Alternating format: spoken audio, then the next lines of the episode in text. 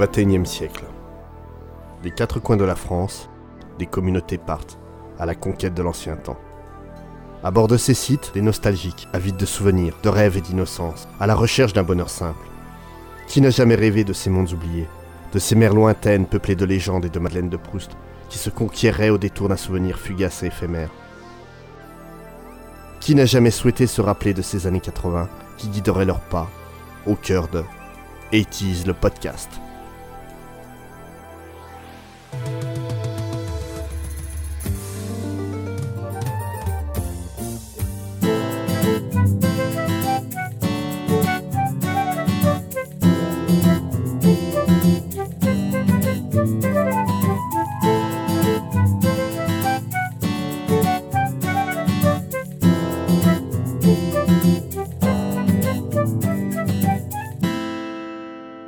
Salut à tous et bienvenue sur IT's le podcast. Si comme nous, vous souffrez d'étophilie chronique, que votre code vestimentaire est punky brewsteresque et que vous voyez des fraggles partout, le remède est ici, juste dans vos oreilles. Je suis Yetcha et serai votre hôte aujourd'hui. Les chroniqueurs âprement sélectionnés et qui vous ont préparé une émission d'enfer seront aujourd'hui Mika de Twix.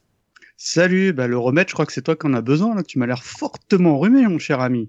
C'est pas faux, je suis un peu encombré, je m'en excuse. Ça s'entend pas, ça, va bien s'entend se pas passer. du tout.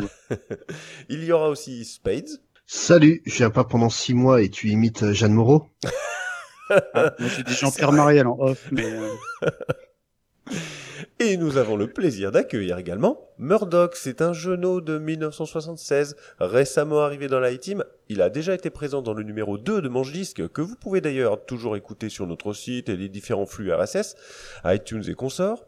Murdoch va cependant faire ici ses débuts dans un gros numéro. Alors Murdoch, je m'adresse à toi. Souhaites-tu ajouter un détail que tu aurais omis lors de ce fameux Manche Disque numéro 2 Euh, ouais, plus qu'un détail, puisque j'avais carrément oublié de vous remercier de m'avoir accueilli dans l'équipe, donc c'était quand même assez euh, dommage de ma part euh, de pas pas l'avoir fait euh, pour mon vrai premier, euh, même si c'était un numéro court. Mais voilà, donc je le fais maintenant. Merci à tous de m'accueillir dans l'équipe. Alors ça ne vous a pas échappé, le sujet du podcast avec ce pré-générique ne laisse pas planer l'ombre d'un doute concernant le sujet, nous allons parler des mystérieuses cités d'or. Cette série qu'on peut déjà qualifier de mythique et qu'on ne pouvait pas, ici, à It le podcast, continuer d'ignorer lamentablement. Alors aujourd'hui, oui, nous allons l'aborder enfin ce dessin animé de 1982. Au programme donc, une première partie qui abordera l'origine du projet avec les principaux architectes de celui-ci, ainsi que la genèse du concept. Une deuxième partie qui nous fera redécouvrir le dessin animé en lui-même, et notamment les personnages. Une troisième partie qui détaillera les thématiques abordées. Et la fin de ce numéro vous donnera, comme d'habitude, de nombreuses anecdotes, des idées cadeaux, ainsi qu'un avis rapide sur les saisons 2 et 3. Allez, on se met dans l'ambiance, musique maestro.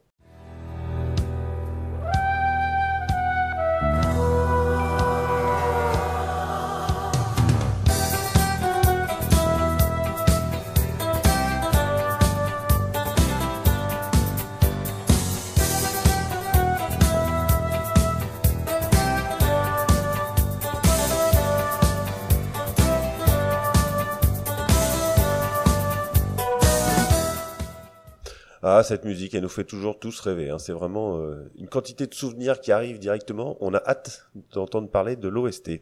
Alors, avant tout ça, nous allons commencer donc avec Mika de Twix qui va nous parler dans cette première partie de l'origine du projet et notamment des deux personnes essentielles au succès, à savoir Jean Chalopin et Bernard Derriès. Nous t'écoutons de Twix. ah bah pour moi, pour nous, pour l'I-Team, je pense que ces deux messieurs sont à peu près. euh, on a dû euh, indirectement les évoquer euh, quelques dizaines de fois lors de nos différentes émissions parce que Monte à la centaine. Oui, oui, parce qu'en fait, on hésitait un moment à nommer euh, Roger Carrel le podcast ou euh, Jean Chalopin, Bernard Derriès le podcast. Donc aujourd'hui, ça sera ce, ce deuxième nom. Euh, alors, je vais vous parler quand même rapidement de l'historique des messieurs, bien qu'on l'ait déjà évoqué à plusieurs, à maintes reprises. Donc déjà, je vais commencer par euh, Jean Chalopin. Donc c'est un producteur et scénariste français euh, né le 31 mai 1950. Et il est surtout connu, évidemment, nous, euh, on l'a connu dans les années 80 et un peu dans les années 90 parce que il a notamment créé euh, de nombreux dessins animés. Alors, pour parler un peu du monsieur, il fera un bref passage à la jeune force poétique française où il rencontrera euh, Bernard Derriès. Il y récite des poèmes et Bernard Derriès, lui, euh, chante et joue de la guitare. Après, on passe un petit peu en 1968, où Jean Chalopin crée sa société de distribution de prospectus, l'OGAP, pour Office de gestion d'actions publicitaires.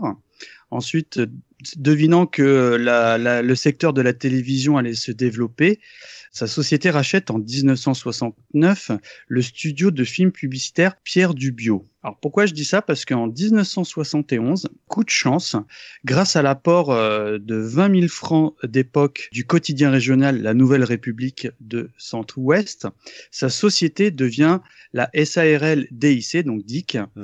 pour diffusion information et commercial. Vous savez, ce petit logo qu'on voyait à chaque fin de dessin animé, qui est cher à toute la team. Exactement. Euh, à l'occasion d'une demande de l'association professionnelle des opticiens et acousticiens d'Orléans, qui souhaite réaliser un dessin animé publicitaire, Jean Chalopin donc contacte euh, Bernard Derriès, qui enseigne alors l'animation à l'école Brassard. Donc ils vont réaliser ensemble une bande-annonce animée d'environ une petite minute qui, je pense, leur donneront des idées par la suite. Et tu as, Michael Twix, tu as retrouvé des, des images de cette... Euh, Et non, je te cache pas que j'ai creusé, je, je rechercherai d'ici là, mais j'aurais vraiment adoré vous dire que on mettra la, cette, cette publicité dans les liens, mais je n'ai point trouvé de source. Et c'était une... Ah oui, bande-annonce animée, donc c'était c'est pareil, c'était du dessin, quoi. Absolument, absolument. D'accord. Donc après, on passe en 1974 parce que Bernard Derriès rejoint donc la, la DIC en tant que directeur artistique. Ça va être très important pour la suite parce que la plupart des émissions vendues seront donc évidemment des dessins animés et, ils installeront un studio d'animation à Tours. Donc on fait un petit, évidemment un petit coucou à notre copain Nicolas parce qu'il aime bien dire, qui est bien nous rappeler que euh, c'est des studios tourangeaux, comme il aime le dire.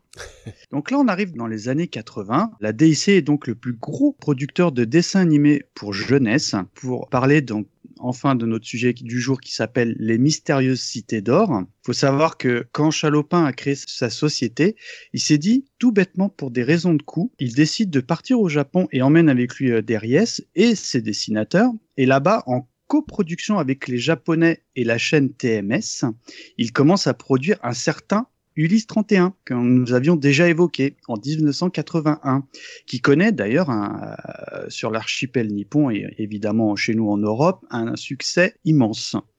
Cette collaboration a tellement fonctionné que euh, les Japonais souhaitent poursuivre l'aventure auprès de la société de Chalopin et Derriès et les sollicitent à nouveau un an plus tard pour le projet euh, les mystérieuses cités d'or. Donc déjà petite euh, chose qui m'a étonné, chose que j'ignorais, c'est les Japonais qui sont revenus vers les Français pour produire cela. Donc du coup c'est en fait c'était vraiment la, première collaboration euh, franco-japonaise pour pour de l'animation alors. C'était la seconde. La première c'était Ulysse 31. La seconde, ah oui. Mais les Japonais avaient une grande réputation en tant que sous-traitants pour faire du, du dessin animé. Alors, alors donc peut-être Spade, tu vas me renseigner, mais nous on connaît ça euh, parce que on voit de notre côté franco-français, mais je oui dire que les Japonais collaboraient régulièrement avec euh, l'Europe déjà. Oui, oui, c'est il y a eu beaucoup de collaborations, mais surtout avec les États-Unis. On avait déjà parlé dans l'épisode sur euh, les épisodes, les dessins animés oubliés. On avait parlé de, de Rock Bass, qui est une société de production américaine qui produit des longs métrages, dont notamment La dernière licorne qui est une coproduction avec euh, avec le Japon et en fait euh, réalisé par un studio japonais qui s'appelle Topcraft, qui est devenu euh, Ghibli après. Ah, en toute simplicité, quoi. En toute simplicité. mais, plutôt des longs métrages, du coup, pas de. Voilà, tout à fait. Et c'est justement en fait le succès des séries d'animation japonaises en France, donc Goldorak et Albator, qui ont poussé Chalopin à partir au, au Japon parce que les Japonais réussissent à produire des séries à très faible coût avec un résultat assez correct. Donc ils sont tournés vers le Japon puisque en fait en France ils trouvaient pas suffisamment d'animateurs pour alimenter une série complète euh, d'épisodes avec autant de autant de production de, de dessins. D'accord. Donc c'était euh, juste une, manque de un manque de main d'œuvre en fait. C'est ça, c'est de la sous-traitance euh, ah, typique à la base. J'aurais cru que c'était une, plutôt une qualité d'exécution aussi. non, non, du, non, non, du tout. C'est vraiment le coût de revient pour et la vitesse d'exécution qui a compté plus qu'autre chose. parce qu'il faut pas oublier que les dessins animés euh, japonais de l'époque avaient très mauvaise presse au, niveau des professionnels, parce que les professionnels français et, et euh, américains trouvaient ça pas superbement bien animé et Ouais. graphiquement. Ce qui, est, ce, qui est, euh, ce qui est vrai dans les faits, parce que bon, je fais Ah oui. évidemment un aparté, parce que j'aime bien placer du Goldorak à chaque podcast. Objectivement, l'animation de ce dessin animé, elle est Ah épouvantable. bah, tout à fait. Oui, parce mais qu'il y avait Même de- si euh, je l'aime d'amour, euh, etc. Mais, mais euh, t'as enfin, t'as l'impression que c'est presque de voir des gifs animés, quoi, en- Ouais, voilà, vulgairement. Il y a beaucoup de fonds euh, qui bougent et en fait il y a des, des images, euh, enfin moins d'images à la seconde et tout ça quoi. Et en fait, c'est Osamu Tezuka qui a établi une, euh, une série de règles pour produire des dessins animés rapidement à faible coût et qui, euh, qui est encore en application aujourd'hui, quoi, au Japon. Tu rappelles rapidement qui c'est ce monsieur? C'est juste euh, le, celui qui est considéré comme étant l'inventeur du manga et c'est le créateur de Astro le petit robot euh, qui En est son personnage, hein. voilà, son personnage le plus célèbre chez nous. En tout cas, pour en revenir aux mystérieuses cités d'or, euh, il y a une petite euh, clause, en, en, en gros, que Chalopin souhaitait, c'est que l'animation soit de meilleure qualité. Ça s'en ressent dans les dessins animés. Et ce qu'on retrouve dans les mystérieuses cités d'or, c'est le thème de la quête du père, cher à Bernard Derriès, parce que c'est vrai quand on y réfléchit, quand on pense aux, productions telles qu'Ulysse 31, Jace et les Conquérants de la Lumière, ou Les Jumeaux du bout du monde, dont je n'ai absolument aucun souvenir, euh, la quête du père euh, est, euh, c'est vrai, elle est toujours présente. Alors le, pro- le projet se partage pour moitié entre les Japonais qui, qui, comme j'ai dit, ont apporté l'idée, et les Français qui se sont chargés de la réalisation. Ils européanisaient avec les guillemets qui vont bien le dessin animé, comme on peut le voir avec les traits des personnages de la série. De ce fait, les Mystères Cités d'Or connaîtront un succès mitigé au pays du soleil levant, qui On sort peut être honnête et dire que c'est carrément un échec au pays du soleil. Oui. levant. Ah oui, ça, ça, c'est, ça a complètement bidé. D'ailleurs, je j'ai jamais compris pourquoi. On en discutera après, mais je n'ai pas compris pourquoi. Et pour la petite histoire, le, le dessin animé s'appelle euh, Teyo Noko Esteban, qui veut dire l'Esteban, l'enfant du soleil. Donc, les raisons du succès en Europe seront multiples. hein. Euh, Comme je l'ai dit, un soin tout particulier est apporté au dessin, au dessin aussi bien en ce qui concerne les décors plutôt fidèles à l'époque. hein. On parle quand même du XVIe siècle, le XVIe siècle, les quatre coins. Bon, bref, pardon. Excusez-moi, excusez-moi, c'est parti tout seul. Je n'ai pas fait exprès. Et ainsi qu'au qu'au personnage. Le directeur artistique est un certain Mitsuki euh, Nakamura, qui sera aussi chargé des dessins des navires et du Grand Condor. Et le créateur des personnages est un certain Toshiyasu Okada. Et évidemment, euh, ça, on en reparlera en temps voulu, mais en dehors de l'aspect visuel, les musiques, ça, c'est un avis perso, mais j'espère que vous allez me rejoindre, sinon je sors de ce podcast, accompagnent et rythment chaque moment de la série qui sont absolument époustouflantes et, euh, je trouve, euh, cultissimes. J'ose Ouais. le dire, quoi. Elle, elle nous a, elle nous a tous marqué la musique sûr, de ce dessin. Mais tu oublies en fait un facteur très important sur la raison du succès en Europe. Le système de narration. En fait, c'est une série totalement feuilletonnante. Sur la, la première saison, on suit une seule histoire. Et Oui. ça, on n'avait pas vraiment l'habitude. euh, Écoute, tu fais bien de le dire parce que euh, c'était euh, quelque chose, même les Ulysse 31 chers à la team entre guillemets, c'est même pas entre guillemets, c'était des one-shots à chaque fois. En gros, techniquement, tu pouvais voir le premier et le dernier. Oui, C'est en fait une, une série qui a synthétisé à la fois le meilleur de l'Europe et du Japon. quoi. C'est vraiment le style de narration japonais et qui fait qu'il nous a accrochés. Quand tu regardais le premier épisode, tu voulais savoir ce qui se passait derrière. Donc évidemment, euh, les Mystérieuses Cités d'Or ont été diffusées pour la première fois en France le 28 septembre 1983. Écoutez, j'ai le même lore exact à 16h28 Oh. dans une certaine émission qui sur Antenne 2 qui s'appelle un, une- un certain Murdoch, je t'écoute. Récréa 2 Bon, ça va. Allez, on te teste, hein, c'est normal. Hein. Ouais. Par pas de Dorothée, buzzer. évidemment. Oui, mais garde la main sur le buzzer, oui. Ouais. C'est ça. Et euh, chose extrêmement euh, pertinent, euh, après toutes ces années, on n'est pas loin de 35 ans, plus que ça même aujourd'hui, euh, cette série a énormément marqué les enfants que nous étions, à tel point que ça a été de nouveau proposé il y a 3-4 ans de faire enfin cette fameuse saison 2 que nous attendions. Mais alors, Michael Twix, je t'interromps. Petite question subsidiaire. Y a-t-il eu des rediffusions pour que ça nous ait marqué autant? Est-ce qu'il y a eu des rediffusions multiples? J'ai envie de te dire, je n'en ai aucune idée. Donc, je ne sais pas. J'avoue que moi, me concernant, euh, quand les DVD ont été démocratisés, on va dire à la fin des années 90, Ouais, c'est ça. souvenez-vous, souvenez-vous, il y avait mille et un coffrets de plus ou moins de bonne qualité, on en discutera, mais qui sortaient. Bien évidemment, j'avais acheté, euh, moi j'avais le coffret des 20 ans de la série Mhm. que j'avais acheté. Vous savez, c'était euh, 4 ou 5 DVD dans une petite boîte en carton. Donc, euh, en gros, les, re- les rediffusions me concernant, c'est euh, de par le support euh, DVD. DVD. D'accord. Ce sera tout pour ces deux grands messieurs euh, qui ont bercé notre jeunesse. D'accord. Eh bien, eh bien, merci beaucoup, Michael Optix, pour cette introduction euh, riche euh, sur euh, Jean Chalopin et Bernard Derriès. Et nous allons passer tout de suite à la suite.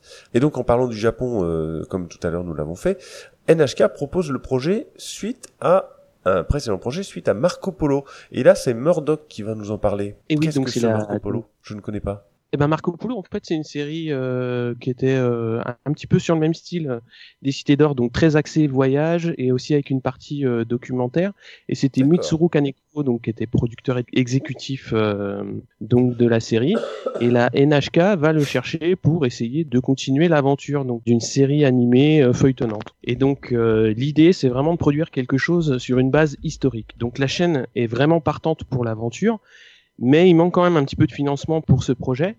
Et donc, en parallèle, ce que tu as évoqué euh, tout à l'heure, Mika, donc Jean Chalopin connaissait déjà Mitsuru Kaneko, euh, donc euh, de par leur production commune sur euh, Ulysse 31. Et étant donné qu'il était très content de la manière dont ça s'était passé avec les, les Japonais, Chalopin embarque dans le bateau. Comment dire, l'embarquement ne se passe pas de manière aussi simple que ça, puisque ce qui manque, c'est de l'argent.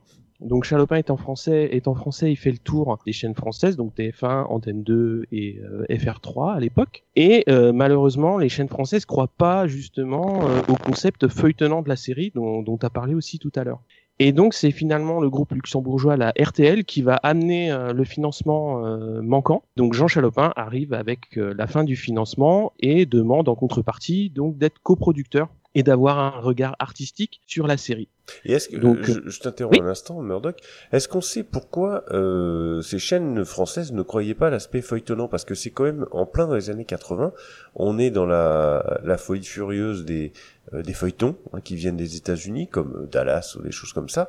C'est étonnant quand Dynasty. même, euh, Dynasty et autres. Parce que sinon, il va pas être content si on parle pas de dynastie. C'est pour ça que je dis dynastie. Bah, pour les programmes enfants, euh, les dessins animés, typiquement, il y avait très très peu de programmes feuilletonnants. Tous les épisodes étaient euh, unitaires, Ouais. où ils pouvaient être mélangés. euh, Ouais, c'est- l'épisode c'est 1, l'épisode Ouais, 2. c'est peut-être surtout ça qui les rassurait parce qu'ils ont pendant Ouais. des années euh, euh, fichu le bazar dans l'ordre de tous les dessins animés de la Terre saucissonnage. Et c'était vraiment le- la Euh, catastrophe. Voilà, en, en fait, le côté feuilletonnant des Cités d'Or, ça posait le problème de pas pouvoir mettre euh, un épisode quand il y avait un trou, quoi. Ouais, voilà, c'est ça. Ils pouvaient pas, ils étaient bloqués, quoi. Ok. Et puis au niveau même production, tu prends un risque parce que tu t'engages pour euh, ce qu'il y a 39 épisodes. C'est ça. Tu t'engages pour 39 épisodes. Là, je prends tout de suite l'exemple de Jace et les Conquérants de la Lumière. Euh, on n'a jamais vu la fin parce que bah, euh, tout ce qui était euh, produit euh, dérivé, jouets et compagnie ne marchait pas. Donc, ils Oui. ont purement et simplement annulé la prod. Bon, bah tant pis. En plus, c'est, c'est, enfin, c'est, non, c'est un mauvais exemple parce que c'était un feuilletonnant lui aussi. Enfin, entre C'est- guillemets, mais C'était Il y un avait un fil rouge. voilà. Ouais, il y avait un fil rouge, mais bon, c'est vrai que tu pouvais interchanger des épisodes. hein. C'était Cité d'or, bah tu peux, comme on l'a dit, tu peux pas mettre n'importe quel épisode, Oui. tu peux pas mettre dans un trou. Et puis, bah euh, l'histoire, elle se tient de l'épisode 1 au dernier, quoi. Absolument. Enfin, c'est vraiment, c'est une seule. Enfin, entre guillemets, il y a des cycles, mais en gros, il y a une seule histoire, quoi. Ouais, nous sommes Il y a pas genre tu te regardes le premier, le dernier, t'as tout compris. Tu Nous loupes euh, Alors, euh, euh, donc Murdoch, nous nous t'écoutons pour le, nous t'écoutons pour la suite. Donc après RTL, donc euh, qui est arrivé. Les, les Japonais avaient vraiment une idée de série historique et la participation française va un petit peu réorienter le projet dans le sens où ils vont essayer de lui donner une tournure euh, un peu plus romanesque, c'est-à-dire d'avoir une histoire un petit peu plus euh, construite et un petit peu plus développée et surtout d'amener énormément d'aventures euh, dans la série puisque selon euh, Chalopin et Derriès, c'est vraiment par l'aventure euh, qu'on va attraper les jeunes générations et en leur montrant un petit peu tout ce qu'un héros peut faire dans une histoire. Donc Chalopin va travailler principalement sur le fil rouge et l'équipe japonaise euh, va elle travailler sur les scripts individuels de chaque épisode, donc euh, pour essayer un petit peu de lier tout ça. Derriès, lui, va vraiment s'attacher euh, à adapter un petit peu les, personnages en leur donnant un design un petit peu plus européen, à agir sur le, le caractère design de, de ce point de vue-là. Alors après, d'un point de vue purement travail d'animation, c'est le studio Pierrot donc qui est japonais comme son nom l'indique, qui va euh, qui va mettre la main à la pâte. Et donc le studio Pierrot, il était surtout connu à l'époque pour avoir fait le dessin animé Nils Holgersson. Donc je sais pas si vous vous en rappelez. Ah bah si, bien sûr. Ah là là, voilà. superbe histoire. Ouais. Ah, la musique, j'aime bien. C'était leur deuxième gros gros projet. Et puis des gros projets qui ont marché, et, euh, ils en ont eu un paquet après. Euh, ne serait-ce que Lamu entre ah autres. Mhm. Ah oui, ça existe encore, ça. Euh, Crimi, euh, le fameux dessin animé de Magical Girl, euh, ils ont fait énormément de grandes séries, euh, Max et compagnie. Donc c'est vraiment un studio très très important. Alors en fait, le principal point qui va être compliqué dans l'histoire, c'est vraiment d'avoir des équipes basées au Japon et en Europe. Alors on va voir que ça, un petit peu plus tard, que ça peut avoir son intérêt mais euh, la production a été quand même énormément freinée par les difficultés de communication. Bon, bah, euh, à l'heure actuelle, on sait que euh, discuter avec des Japonais, ça se fait très très bien au quotidien, mais à savoir à l'époque, c'était pas aussi simple que ça, notamment échanger des dessins. Et donc, le fait d'avoir des équipes basées au Japon et en Europe, ça a vraiment compliqué la tâche de la production. Je ne suis pas tout à fait d'accord avec toi avec la communication aujourd'hui avec les Japonais parce que ça, ça, reste compliqué hein, vu qu'ils parlent pas anglais euh, ou enfin qu'ils parlent quasiment pas anglais, c'est pas facile quand même. Hein. Et puis à l'époque, à l'époque, t'avais pas les internet et tout, donc j'imagine tout se faisait par fax et euh, voilà, le décalage horaire et tout y quanti quoi. Ouais, Ensuite, euh, donc il va y avoir, il va y avoir donc derrière qui va arriver sur le sur le design des machines aussi, qui va influencer et aussi qui va aussi superviser une partie euh, du doublage en français. Très bien, donc euh, merci Murdoch. On va passer maintenant, euh, et c'est Spades qui va nous en parler parce que il va nous parler du concept d'origine qui, je crois, provient d'un roman. Tout à fait, c'est tiré. En fait, les Mystérieuses Cités d'Or, c'est tiré d'un roman de Scott Odell. Il est né en 1898 et mort en 1989, donc à l'âge de 91 ans. Et ça a été un auteur très prolifique dans le style des romans jeunesse. Il a écrit 26 euh, romans jeunesse, il a écrit beaucoup d'articles à côté, des romans policiers. Son œuvre la plus connue internationalement, c'est euh, L'île au dauphin bleu, donc euh, qui a été écrit en 1960, et c'est basé sur l'histoire vraie d'une Amérindienne qui vécut seule pendant presque 20 ans sur une île au large de la Californie suite au massacre et à l'exode de sa tribu. Ce, ce bouquin a reçu énormément de récompenses et ça a été adapté au cinéma en 64. Donc euh, je me rappelle l'avoir lu dans durant mon enfance euh, ce livre. Donc euh, il a reçu Scott Odell a reçu le prix Hans Christian Andersen remis au meilleur auteur jeunesse en 1972 pour l'ensemble de sa carrière. C'était un Californien et donc il se permettait de raconter des fictions historiques extrêmement réalistes sur l'histoire de la Californie et du Mexique.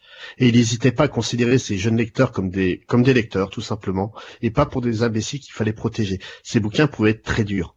Euh, moi, je me rappelle dans l'île au, dauphin bleu d'une scène où l'héroïne est attaquée par une horde de, chiens sauvages. C'est vraiment, il était dans la lignée où il pardonnait, il laissait rien passer aux enfants qui le lisaient, quoi. Donc, euh, ces personnages subissent de plein fouet la difficulté de la vie, mais aussi la violence de l'homme. Et c'est vraiment de, bah, c'est ce fait qui veut être réaliste, qui, rend bizarre la chose, bah, comme quoi il est la référence pour les cités d'or. Parce qu'on peut dire beaucoup de choses des cités d'or, mais absolument pas que c'est réaliste. Oui, bah, ça c'est certain, oui. Et donc le roman dont est tiré euh, Listé d'or, The King's Fields, qui a été traduit en, traduit en français la route euh, par la route de l'or, n'a absolument rien à voir avec le dessin animé. Mais alors absolument rien. Ça raconte les prénoms? Juste les prénoms, c'est unique, le, seul point commun. Le livre parle des expéditions de Coronado dans le nord du Mexique et dans le sud-ouest des États-Unis en racontant l'histoire d'un jeune euh, cartographe de 17 ans, Esteban, qui se retrouve contraint et forcé de rejoindre l'équipe du capitaine Mendoza, accompagné de trois musiciens et de son serviteur, et d'une jeune indienne Zia qui va leur servir de guide pour euh, essayer de trouver les cités d'or et savoir si elles existent avant que Coronado euh, les, atteigne. D'accord. Mais alors, euh, dans ces cas-là, Spades, c'est quoi le, le, pitch de la série? Alors, c'est si c'est vraiment différent du roman? Tout à fait. En fait, euh, c'est, on peut dire que c'est une adaptation libre, mais alors tellement libre qu'on se demande si les auteurs ont dépassé le résumé en quatrième de couverture, en fait. Donc, euh, non, mais vraiment quoi. Donc, le... fiche de lecture. Même pas. les cités d'or, euh, les mystérieuses cités d'or, ça raconte donc l'histoire de Esteban, jeune, jeune orphelin de Barcelone, pendant la conquête du Nouveau Monde au XVIe siècle, qui part en compagnie de Mendoza, le marin badass par excellence, hein, je pense qu'on va tous être d'accord, et de, des deux sbires de ce dernier, donc Sancho et Pedro, ainsi que de la jeune Inca en quête du secret de ses origines, ce qui le mènera sur la route des légendaires cités d'or. Et à la rigueur, ce, cette différence de pitch entre les deux les, le bouquin et la série, ça pourrait être vraiment pour moi la, la cause de l'échec au Japon. Oui. Donc, euh, comme disait Murdoch tout à l'heure, euh, la NHK a demandé Marco Polo. Ils ont eu une série fantastique qui avait rien à voir avec le bouquin qu'ils ont lu à la base. Et si euh, ils ont demandé de faire une adaptation de ce bouquin, c'est qu'ils devaient déjà avoir une petite popularité dans l'archipel.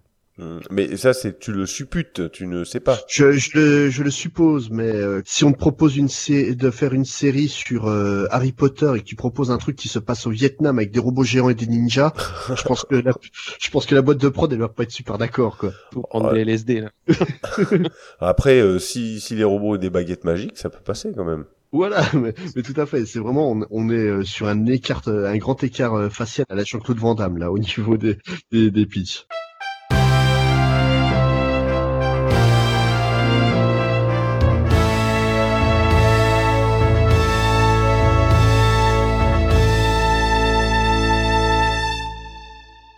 Donc euh, merci Spades pour euh, cette différence euh, très notable entre le roman et la série. Et nous allons passer à la deuxième partie, c'est-à-dire au dessin animé à proprement parler. On va d'abord aborder les différents personnages hein, en faisant un petit focus sur les personnes les plus, charismatiques. Et on va aussi aborder le côté doublage, qui est vraiment une part euh, importante du dessin animé, de la personnalité de ce dessin animé en français. Et je vais d'ailleurs repasser la main à Spades, puisque tu nous parlais à l'instant de Esteban, qui était un jeune orphelin de Barcelone.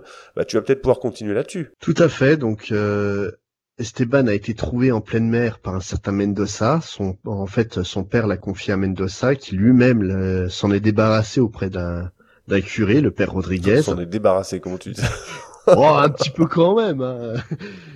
Euh, Esteban, au tout début de la série, il est, il est joueur, mais assez réservé et timide. Et euh, donc, il porte un médaillon en or euh, qui est le seul lien qu'il a avec son père euh, qu'il aimerait retrouver. Et en fait, il est recherché par euh, tous les habitants de Barcelone parce qu'il a un pouvoir magique, celui d'invoquer l'astre du jour. C'est un pouvoir qu'il va euh, très vite oublier d'ailleurs parce qu'on va quasiment plus en parler du reste de la série. Et euh, plus l'aventure avance et plus il va s'ouvrir aux autres et devenir aventur- aventureux au point de souffrir de vertige mais de pas pouvoir s'empêcher d'escalader le premier truc venu. Oui, c'est oui, c'est. Je pense qu'on s'est tous fait la remarque. hein. Eh, C'est pour montrer son courage. Et- mais, le, mais le pire, c'est que cette histoire de vertige, ils vont s'en débarrasser euh, à l'arrache quand ils vont Oui. trouver le, le grand condor. Ils vont dire bah tiens, t'as plus le vertige. Ah ouais, c'est vrai. Et puis C'est terminé. hallucinant en voyant ça, quoi. Euh, donc Esteban, il voue une euh, admiration sans borne à Mendoza, donc il voit un père de substitution en attendant de retrouver son vrai père. Et Esteban, il est doublé par qui? Il est doublé par une certaine Jackie Berger. Alors Jackie Berger, euh, donc déjà, bah, c'est une voix qu'on connaît tous. Pourquoi? Parce que euh, c'est une comédienne belge spécialisée dans les doublages de voix de petits euh, et jeunes euh, garçons. Là, tout de suite, si je vous dis Indiana Jones, 1984, vous pensez à qui? 2001 Dr. Jones, à- Dr. Jones. Dr. Jones, Dr. Jones. Eh bah oui, on pense à 2001. Si je vous dis euh, une certaine série avec euh, deux blacks qui vivent chez Monsieur Drummond, Arnold et Willy Évidemment, donc c'était Arnold. Et euh, dans une série que nous avons déjà traitée en émission, à savoir le Capitaine Flamme, elle double Saturna, vous savez, l'assistante du grand méchant, du grand rival euh, maléfique du capitaine, et euh, de notre petit copain Ken, Ken Scott. Donc c'est une voix très connue pour nous, pour tous les Ah oui, ah oui, oui. 80. euh, mais- moi, d'ailleurs, c'est très, très drôle parce que je pensais également qu'elle faisait les voix dans Sangoku, mais en fait, c'est pas du tout elle. Je, je confondais. C'est Brigitte Lecordier, oui. Exactement, mais euh, dans l'ensemble, c'est le même, euh, le même timbre de voix, quoi, tu vois. Oui. Donc euh, maintenant, je vais vous parler un peu de Zia, hein, qui t'a parlé de, de fille. Donc euh, Zia, c'est une jeune Inca, la fille d'un grand prêtre d'ailleurs. Les conquistadors l'ont fait prisonnière et l'ont emmenée en Espagne parce qu'elle sait déchiffrer le langage Inca et euh, en particulier lire les quipus, donc euh, les, les cordes à nœuds euh, qui sont en fait euh, les bouquins des Incas. À la suite euh, d'Esteban, elle va retourner dans son pays afin de- d'essayer de retrouver son père aussi et son village. Elle est assez réservée, déterminée, elle connaît bien le peuple inca et ça va permettre à nos héros de trouver la cité d'or. Et surtout, euh, moi je l'appelle affectueusement Nounouille, Oui, oui, oui, oui, oui, oui, parce que Pourquoi? On t'écoute, on t'écoute. Argumente, Spade. Essaye de sauver simple. la petite Zia. C'est simple, une branche d'arbre qui traîne par terre, elle va se prendre les pieds dedans. c'est le cliché de la fille, euh, de la demoiselle en détresse dans toute sa splendeur. J'aime beaucoup ce personnage, mais heureusement que ce type de personnage, on n'en écrit plus trop aujourd'hui. Mais justement, on pourra peut-être en parler plus tard. Euh, je crois que Murdoch nous dira des choses là-dessus euh, pour la suite, c'est avec la saison 2. Oui, et, c'est vrai ce que tu dis, Spade, je me permets, parce que moi, pour avoir revu la série accompagnée de mes enfants, euh, il la trouvait plutôt un peu pas dégourdi pour être poli quoi. Tu vois enfin c'est euh, en fait c'est plus un poids mort qu'autre chose ah, c'est nounouille euh, c'est la chèvre mais, on l'aime bien hein. moi j'aime bien tu jettes une mine dans, dans un désert elle elle va marcher dessus quoi. Murdoch tu, voulais, tu voulais dire quelque chose Murdoch peut-être? Non non elle est tout le temps à dire attention ah, attention. Tu le fais super bien. Si elle prend elle prend son bain elle se noie quoi. À chaque fois bon, on en rigole, mais euh, bon, euh, ça, reste évidemment un personnage attachant. Hein. Voilà. Donc elle, contrairement à Esteban, elle se méfie beaucoup de Mendoza parce que ça reste quand même euh, un Espagnol qui est responsable de son enlèvement, mais elle accepte plus ou moins de lui faire confiance par par affection envers Esteban. Si une tempête se levait, je me demande s'il n'y aurait pas quelques problèmes. Ah, dis donc, Zia, j'ai l'impression que personne ne se soucie de nous. Eh, mais d'où vient cette médaille que tu as là? Et regarde, j'ai exactement la même. Hein Elles sont exactement pareilles, mais la tienne n'a pas le morceau central, le soleil. Oui, c'est Mendoza qui l'a. Il l'a gardé depuis le jour où il m'a sauvé d'un naufrage. Je n'aime pas Mendoza, c'est un homme méchant. Alors justement, en parlant de Mendoza, euh, Spades, moi je vais passer la main à Murdoch et je crois qu'il a deux trois petites choses à nous préciser sur le personnage. Oui, euh, donc euh, Mendoza, comme ça a été rapidement évoqué, donc c'est à la base un navigateur et il a déjà son actif donc plusieurs voyages vers le Nouveau Monde, dont le tour du monde avec Magellan. Comme tu l'as dit, Spades c'est lui qui va sauver donc un bébé du naufrage. Et donc le nourrisson est porteur d'un pendentif et il va garder une partie du pendentif et ça va, avoir un aspect très important pour euh, la suite de la série. Son but euh, premier, c'est vraiment de s'enrichir, comme tout bon espagnol euh, dans la série. C'est surtout ce qu'on découvre au, départ. Et en fait, dès le départ, il se rend compte que les enfants, donc Esteban et Zia, tout de suite, il accroche et c'est lui qui va vraiment motiver Esteban à partir vers le nouveau monde. Donc, on le découvrira un petit peu plus tard. Et dès le début, en fait, il va vraiment essayer de les protéger et tenter de gagner leur confiance, notamment celle de Zia, puisque Zia, même si euh, tu l'appelles un peu nounouille, elle se méfie quand même de, tous les Espagnols. Oui, oui, oui, non, puis surtout que Mendoza, c'est quand même bah, c'est le mec badass par, par définition. Ah ouais, ah ouais. C'est le badass du 16e siècle, quoi. clairement. Quoi. Moi, moi, je dirais même le Superman un peu, du... parce qu'il a la cape et tout. Il prend une corde pour monter sur un bateau, il défie la gravité, il te fait des mouvements qui sont, sont pas possibles. Il y a des turbo-réacteurs, mais on les a pas vus. non, moi, c'est vrai que pour euh, m'attarder, nous attarder un peu sur ce personnage, moi, je me, je me demande si c'est pas un, des personnages de dessin animé vraiment les plus charismatiques de, de notre enfance, parce que euh, on adore entre guillemets détester ce personnage parce que euh, il a un dessin assez belliqueux. Hein. Lui, ce qu'il veut à la base, euh, c'est juste prendre le pognon et se casser hein, pour, pour, pour la jouer vulgaire entre guillemets. Mais euh, il a quand même un peu de tendresse pour les trois enfants. Enfin, toi, il, il est il est un peu entre deux il est ni blanc ni noir et c'est ce qui fait que le personnage euh, est euh... au, au, personnage. Hein. Ah ouais et puis et puis ça je, je crois que Spade va, va souligner mais le doublage euh, de Mendoza est vraiment de qualité. Alors, si tu peux nous parler un peu de cette personne qui le double.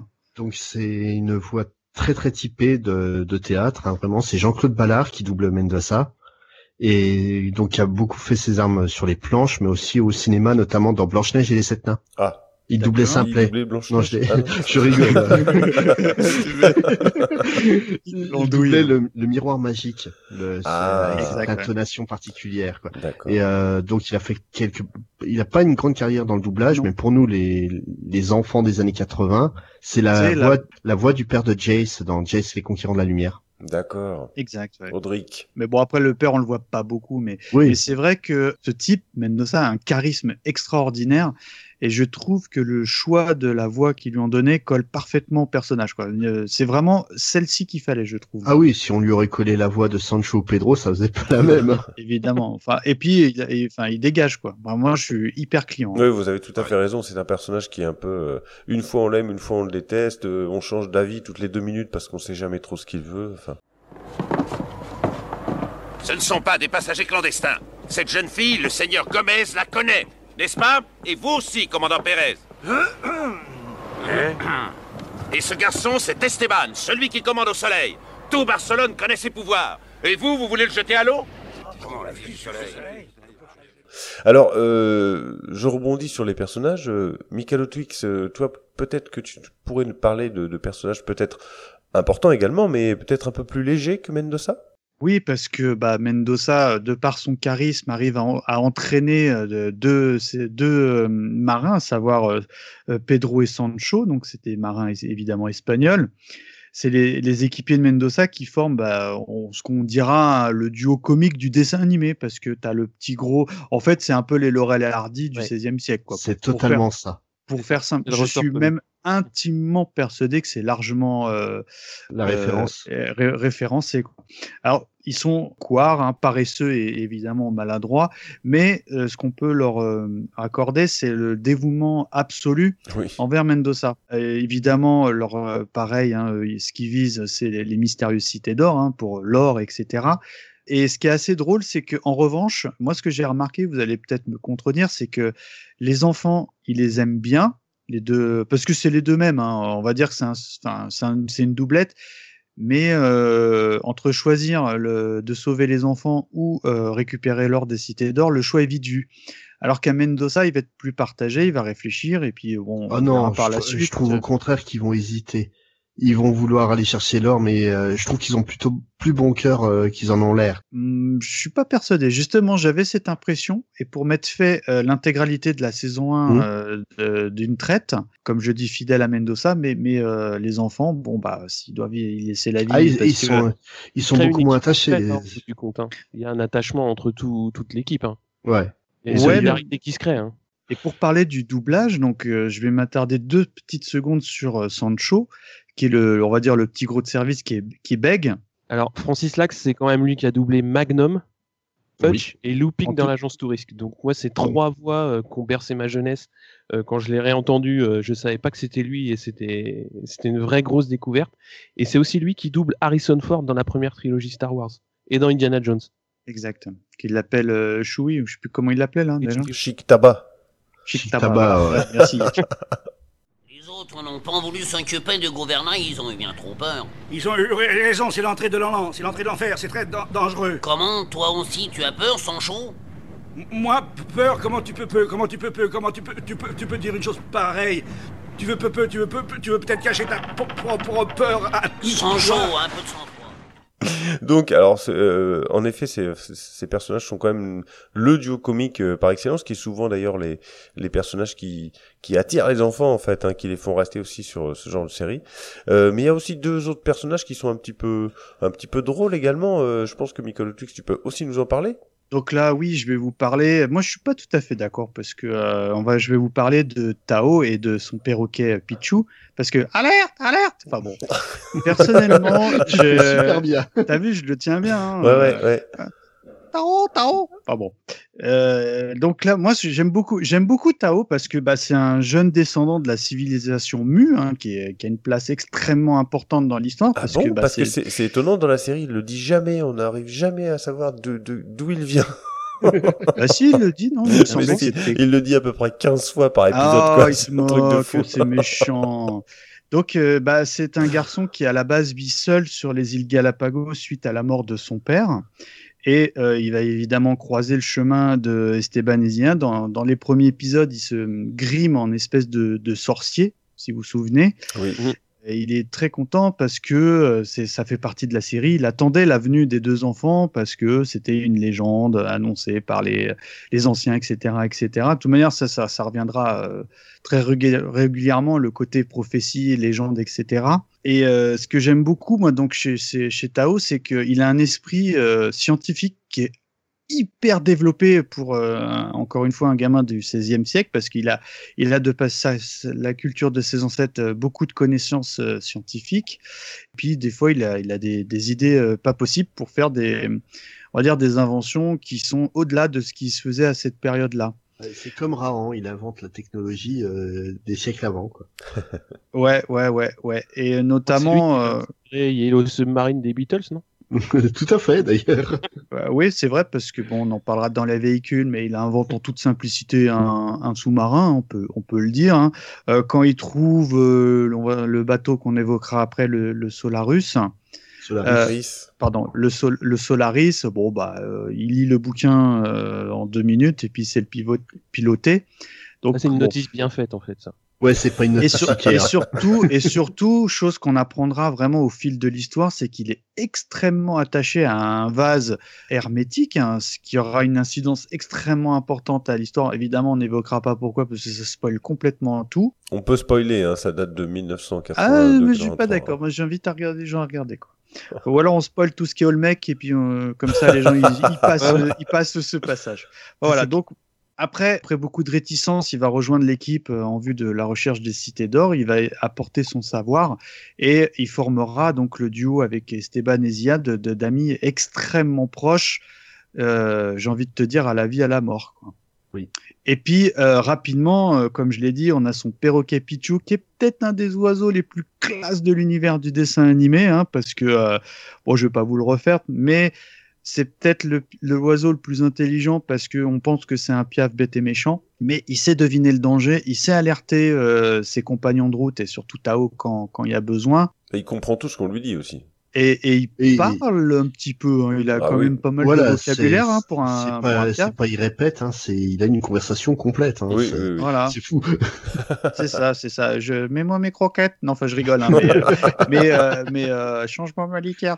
Non, mais euh, on, on blague, mais euh, je sais pas vous, mais c'est un de mes personnages préférés de la série. Enfin bon, en tout Ah, cas, moi, J'aime bien son côté un petit peu euh, tout le temps en train de ronchonner. Tu vois, parce que euh, bon, euh, Esteban et Zia, ils sont souvent, euh, enfin, ils ont un caractère assez plat, alors que lui, bah, à certains moments, euh, quand ça va pas, bah, il se met à ronchonner, il dit non, non, non, non. euh, Je pense que c'est le personnage qui a un peu plus de, de caractère entre les trois.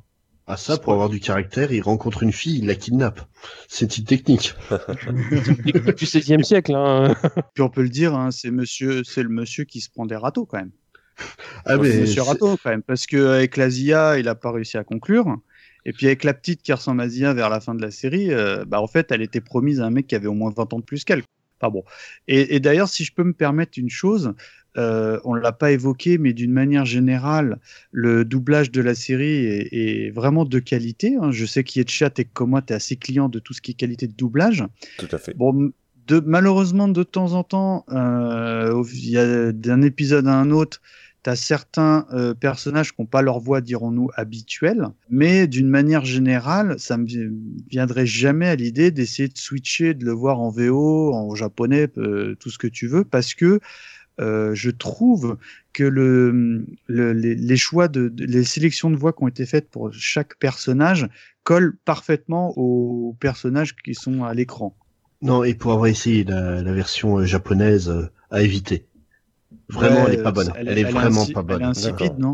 Elle est insipide et euh, en fait, ça part dans vraiment dans les clichés vocaux à, à fond. Euh, Esteban passe son temps à crier avec une voix Ouais. suraiguë.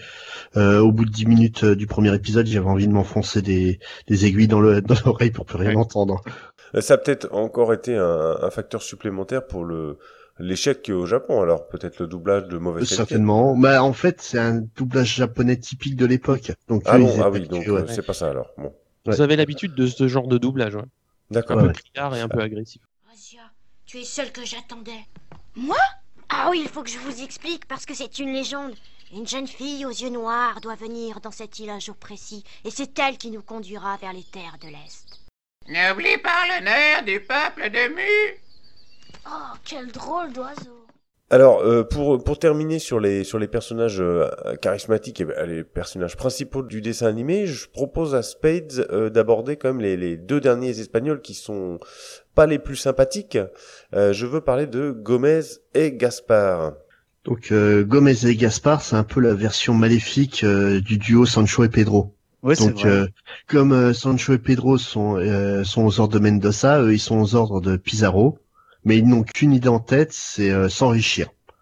Euh, Gomez, un commandeur, euh, il représente ce que Mendoza serait s'il n'était pas aussi chevaleresque. Si Mendoza est prêt à faire beaucoup pour devenir riche, il ira jamais jusqu'à sacrifier la vie d'autrui pour ça. Il mettra toujours l'honneur et le courage au-dessus de tout. Là où Gomez, lui, il s'en fout. Hein. Il envoie tout ce qu'il peut comme chair à canon pour arriver à son but. Il est lâche, perfide et avide. Gaspard, lui, il est totalement soumis à, à Gomez. Il est stupide, violent, imbu de lui-même. Et Mendoza et les enfants ne, ne la- loupent aucune occasion pour, euh, pour se moquer de lui. Pour le ridiculiser. Il y a ouais. beaucoup de provoques hein, de leur côté. Si, euh, si je fais la comparaison avec euh, Sancho et Pedro, c'est justement euh, Sancho et Pedro sont stupides, mais sont pas fondamentalement méchants. Alors que Gaspard, euh, lui, il est juste bête et méchant. Et au final, nos deux protagonistes, donc euh, Gomez et Gaspard, euh, vont déserter l'armée espagnole pour continuer de traquer les enfants et avoir une chance de trouver les cités d'or. D'accord. Et alors, pour ces personnages, est-ce qu'ils euh, ils ont des, au niveau du doublage, euh, les comédiens de doublage, est-ce qu'ils ont une, une importance? Est-ce que c'est des gens qu'on Ah connaît, oui. des voix qu'on connaît? Ah bah, ah bah euh, J'ai l'impression. pour parler de, de Gomez, donc euh, le commandant euh, Gomez, il faut savoir que c'est un certain Pierre Attet, en toute simplicité, qui Ah oui, l'a doublé. D'ailleurs, c'est pour ça que je disais qu'on flirtait avec l'excellence et le, et le moyen, parce que bon, pour Ouais. ceux qui n'auraient pas euh, fait le rapprochement, c'est quand même le, le, le doubleur, on va dire, de Christopher Lloyd, hein, Retour vers le futur et tout ce qui Ah s'ensuit, et euh, du Joker dans la série animée des années 90. que je Voilà, euh, c'est quoi. c'est juste l'un des deux meilleurs Jokers au monde avec Mark Hamill qui double le même personnage en VO. C'est exactement ça. Et justement, euh, vers la fin de la saison, il change de voix. Ça, ça, ça m'a complètement interpellé parce que ça te, ça te, enfin, Pierre Attet, hein, je vous, je vous apprends rien. C'est juste, euh, il est juste parfait en tant que comédien de doublage.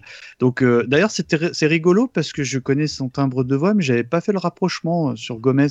Je trouve qu'il a une voix encore différente sur, sur ce personnage. C'est il est moins maniéré en fait. C'est euh, c'est on retrouve pas les intonations qu'il utilise pour le Ouais, doc et pour le Joker. ça, marche Ouais. euh, quand même du feu de Dieu. Attention. Ah oui, hein. non, Enfin, c'est un excellent son- acteur. euh. C'est ça, c'est ça. Et, et voilà, donc après, bah, peut-être pour des raisons de planning, c'est pas la même voix. Et là, tu dis, ah, ça marche plus, quoi. C'est ça.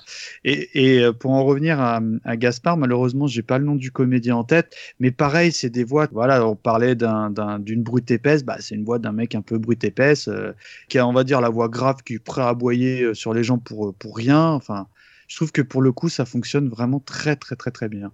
D'accord, donc en effet, encore une, une grosse pointure du doublage. Ah, Seigneur Gomez, comment allons-nous expliquer notre naufrage au gouverneur Pissarro? Il sera furieux de la perte du bateau. Il sera surtout furieux que je ne lui ramène pas Asia. Il comptait sur elle pour lui indiquer la route des cités d'or. Et s'il apprend en plus que nous avons perdu dans le naufrage ce garçon, c'est Esteban qui commande au soleil. Et Nous pouvons toujours dire qu'ils ont essayé de s'évader ou qu'ils sont morts de maladie. Après tout, nous sommes les seuls survivants. Oui, bien sûr, personne ne pourra raconter le contraire. Seulement en perdant Zia, nous lui faisons perdre une fortune fabuleuse. Et tu sais comme moi ce que représente l'or pour le gouverneur. Il n'en a jamais assez. Donc après avoir fait le tour de, de ces personnages principaux de- du dessin animé, euh, je vais repasser la parole à Murdoch qui va nous parler un petit peu des, des- des intrigues et des motivations en fait des, des différents groupes finalement à l'intérieur de ce dessin animé. Ouais, donc en fait, il y a, y a deux grands groupes. euh, donc il y a les adultes et les enfants. Et donc on va voir clairement que bah, les enfants, ils ont des motivations assez nobles et des, des valeurs euh, qui vont être mises en lumière euh, assez nobles aussi, c'est-à-dire beaucoup de solidarité, beaucoup d'entraide entre eux, euh, beaucoup de recherche. donc quand ils vont quand ils vont arriver dans des temples, etc., etc. Et on va voir aussi clairement que les adultes, eux, ils ont qu'une seule motivation et qui sont vraiment euh, complètement détachés de, de ce côté-là et qui n'ont qu'une seule motivation, c'est l'enrichissement. Alors, avec plus ou moins de réserve suivant les personnages, hein, c'est ce dont on a parlé euh, précédemment, mais c'est vraiment les deux grosses distinctions qu'il va y avoir. hein. Et je pense que d'un point de vue scénaristique, c'est ce qui est intéressant, puisque pour euh, quand on fait une série pour enfants et qu'on distingue clairement le monde des enfants et des adultes de cette manière, je trouve que c'est un angle qui est dans un premier coup d'œil qui frappe pas, mais quand on le regarde avec des yeux d'adulte comme on a pu le faire pour le revisionnage, c'est quelque chose qui, qui parle et qui moi m'a parlé un peu plus euh, maintenant que quand j'étais jeune. D'accord. Alors les personnages, les groupes, on est d'accord, mais euh, dans ce dessin animé, il y a quand même une, une grosse partie aussi, et finalement c'est des personnages à part entière, euh, ce sont quand même, euh, vous pouvez le dire en groupe, Véhicules. Véhicules, évidemment. Voilà, les véhicules qui sont ultra charismatiques, et Mikado va nous en parler. On frémit déjà d'impatience parce que euh, on est tous amoureux, comme moi, du, du Solaris. Ah, débat, parce que évidemment, euh, j'en ai parlé, vous avez dû le voir passer, j'ai vu un petit mot, genre alors, euh, nos chers auditeurs, quand vous dites les cités d'or, c'est quoi pour vous votre véhicule culte?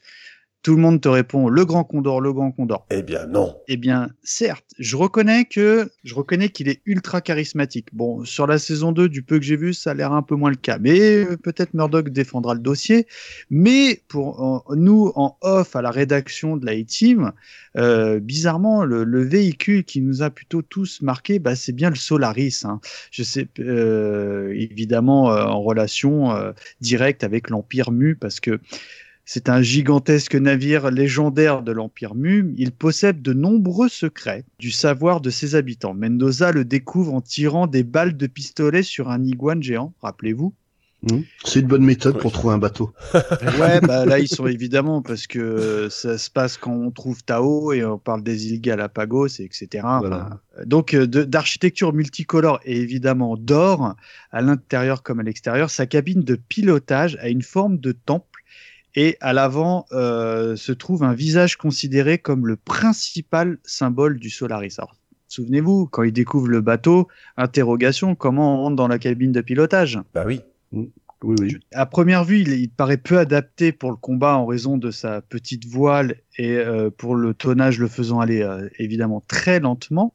Mais un seul levier, j'ai bien dit un seul, déclenche un mécanisme qui fait apparaître une voile solaire et des plaques réfléchissantes, donc le photovoltaïque avant l'heure, hein, on peut dire les choses telles qu'elles sont, hein, en laissant apparaître 200 rames et faisant croire aux ennemis qu'il y a plus de 200 marins à bord.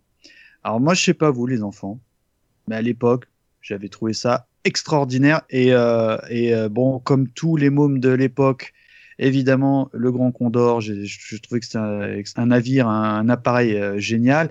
Mais quand j'ai revu les Mystérieuses Cités d'Or, on va dire aujourd'hui, j'ai trouvé que ce bateau avait la grande classe parce qu'en Ouais. gros, il y a une sorte de transformation. On passe d'un bateau classique par un sy- système de, de on change de, de mât et tout, où tu sors les, les on va dire les panneaux euh, photovoltaïques.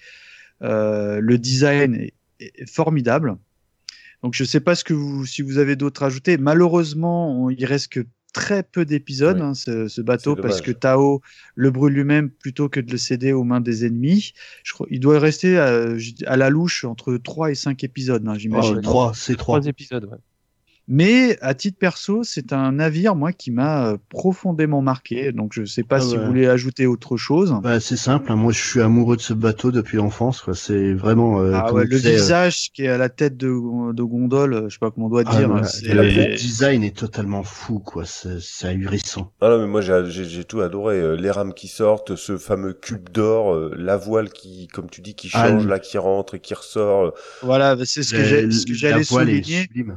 Euh, si on Génial. peut s'attarder deux petites secondes sur cette fameuse voile photovoltaïque, euh, bah, en, en fait, euh, c'est une arme puissante puisqu'elle permet de réfléchir à la lumière du soleil. D'ailleurs, j'aimais bien ça parce qu'il y avait toujours une matérialisation au- auditive du bruit qui était capté du soleil. Oui. Je sais pas si vous vous souvenez. Mm, oui. Dans- alors que bah, peu dans ouais, un peu, ouais, ouais. Et je trouvais que ça marchait bien et ça marche toujours aussi bien. Et ce, rayon capté concentré du soleil permettait de le renvoyer sur les navires ennemis et bien évidemment bah, de tout simplement les brûler. Et ce qui ajoutait, je trouve encore au, plus au fantastique de ce bateau, c'est je trouve que le thème musical du Solaris est particulièrement réussi. Enfin, les thèmes parce qu'il y en a, il y en a plusieurs qui tournent autour Oui. euh, du Solaris et je trouve Ah, Il y qu'ils sont principal. ouais. extrêmement réussis quoi. Et Non, ça y a apporte encore au plus niveau, de mystère. niveau musique, il n'y a rien à ajouter. Enfin, Ah ouais, ouais. c'est là Non. juste la meilleure BO de dessin animé ever. quoi. Mm. Point. Ah, il y a bon. Capitaine Flamme quand même. Mais bon. Ah, oui, oui, oui, il est 10-31 aussi. Enfin bon.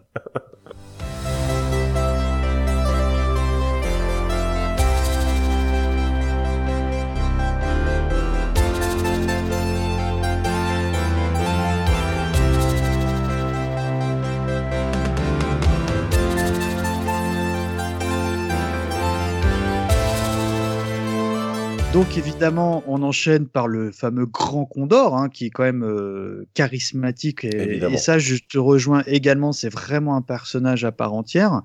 Coup de bol, il y a trois places pour les trois copains, tu vois.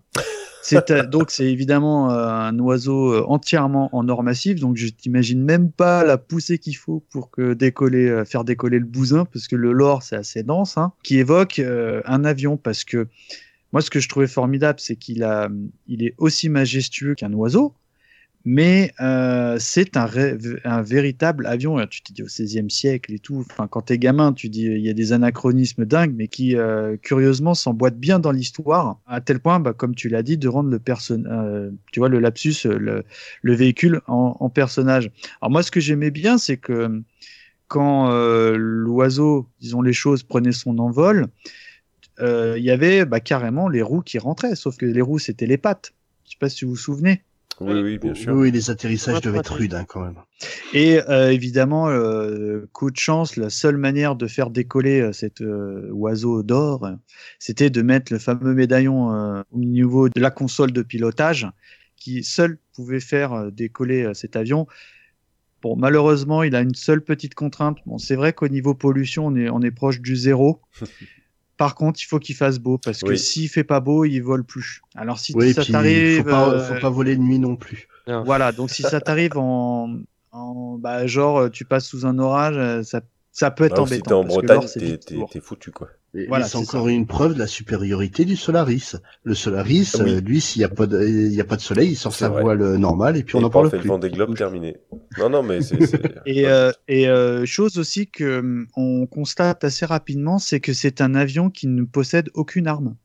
Oui. Donc euh, évidemment, Tao, euh, on le verra au fil de l'histoire, trouvera des astuces euh, pour entre guillemets l'équiper un petit peu parce qu'il y a un moment ils ont besoin de cet avion, dirons-nous, pour euh, vraiment se servir de euh, d'armes de guerre. Et puis, euh, ce qui m'avait également marqué, moi, pour finir sur le Grand Condor, c'est le, le manche. Si vous vous souvenez, c'était une sorte de cobra. Oui. Et je sais pas, je trouvais que ça avait la grande classe. Enfin, je, enfin, moi, je sais pas, j'aime également beaucoup ce navire.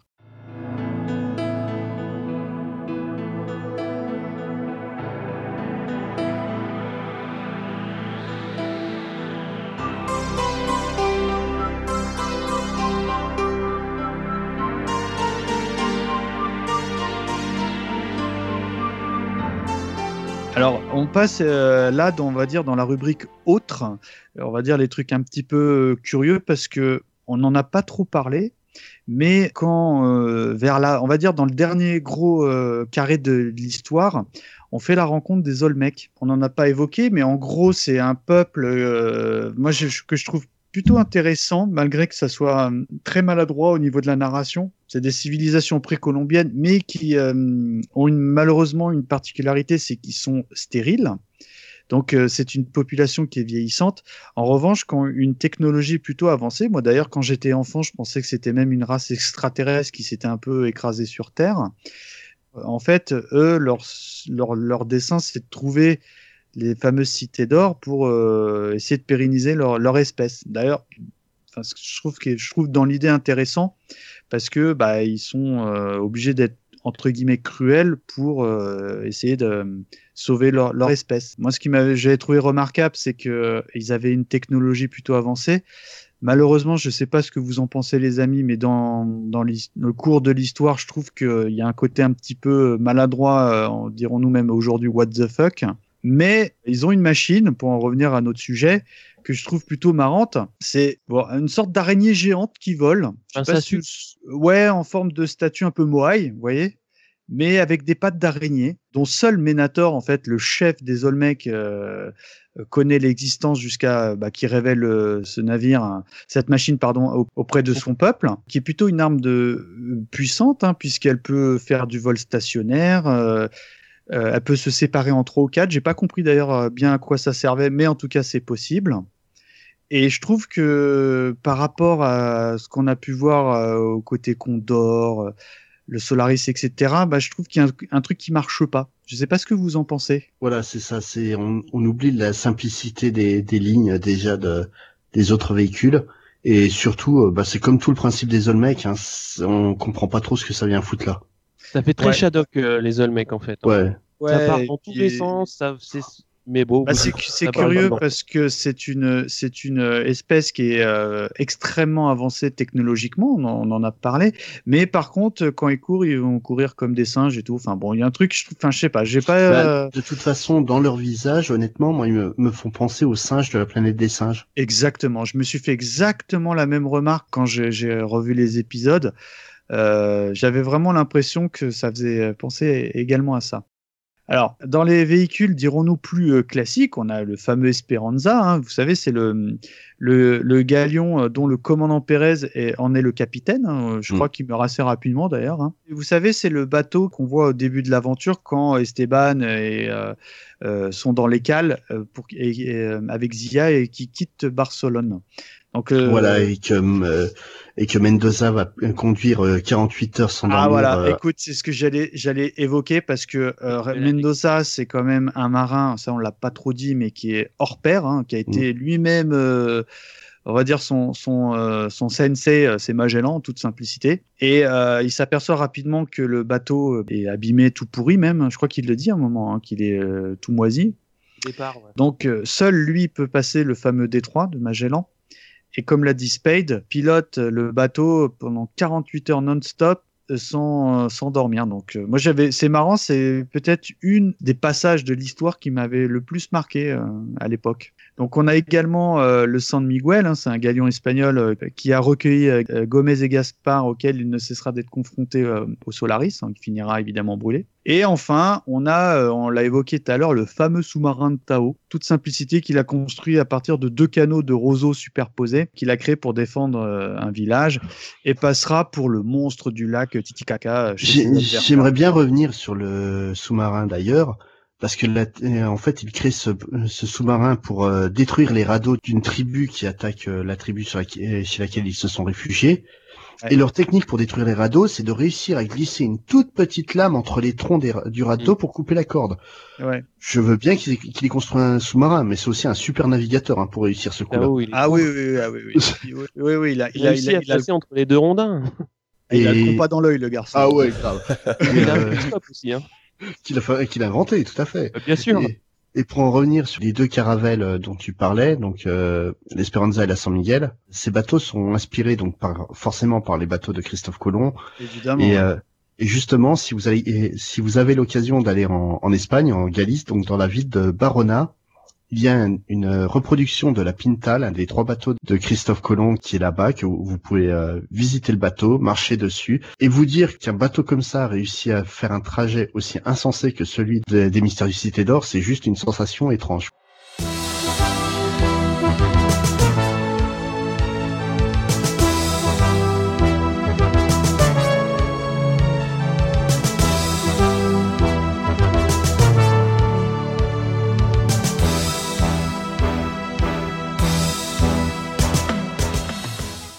Non, je suis tout à fait d'accord avec Spades. Et justement, alors cet aspect historique dont parle Spades euh, va me faire rebondir sur le petit documentaire hein, qu'on attendait tous à la fin de chaque épisode. Euh, et c'est euh, Spades toujours, bah, justement, qui va nous détailler un petit peu ce documentaire qui était pour nous euh, très très important à la fin de chaque épisode. Tout à fait. Donc euh, juste après un tout petit euh, générique de quelques Oui. secondes, on avait une voix formidable euh, qui était là, n'est-ce pas Mikado? Ah, on avait la voix de Monsieur Jean Topard. hein. Jean Topard, c'était le narrateur. euh, D'ailleurs, c'est un comédien de théâtre à la base. Ça s'entend hein, d'ailleurs. hein. Oui. Euh, au même titre que euh, le- la personne qui faisait l'intro euh, dans le, le- dans le générique de début. Là, Ah oui. on pense à un Jean Topard tout de suite. bah, c'est la, la voix dans Rémi sans famille aussi. C'est la- le narrateur. Euh, là, comme ça, j'ai plus d'autres exemples en tête, Zeus. mais Zeus, lui, ah oh là bien. là, mille excuses. Honte à toi, Ah. honte à toi. Ah ouais, non, mais je, je- non, mais je, enfin voilà, donc c'est une voix qui, il n'y a pas 10 millions de, dou- de doublages différents. En revanche, euh, c'est vraiment une voix qui, personnellement, m'a profondément marqué parce que on est dans, le- en- évidemment, la phrase culte, parmi les phrases cultes du générique, c'est au revoir, à bientôt. À bientôt. Et voilà, donc euh, si tu peux nous en parler, évidemment, moi je suis euh, tout friand.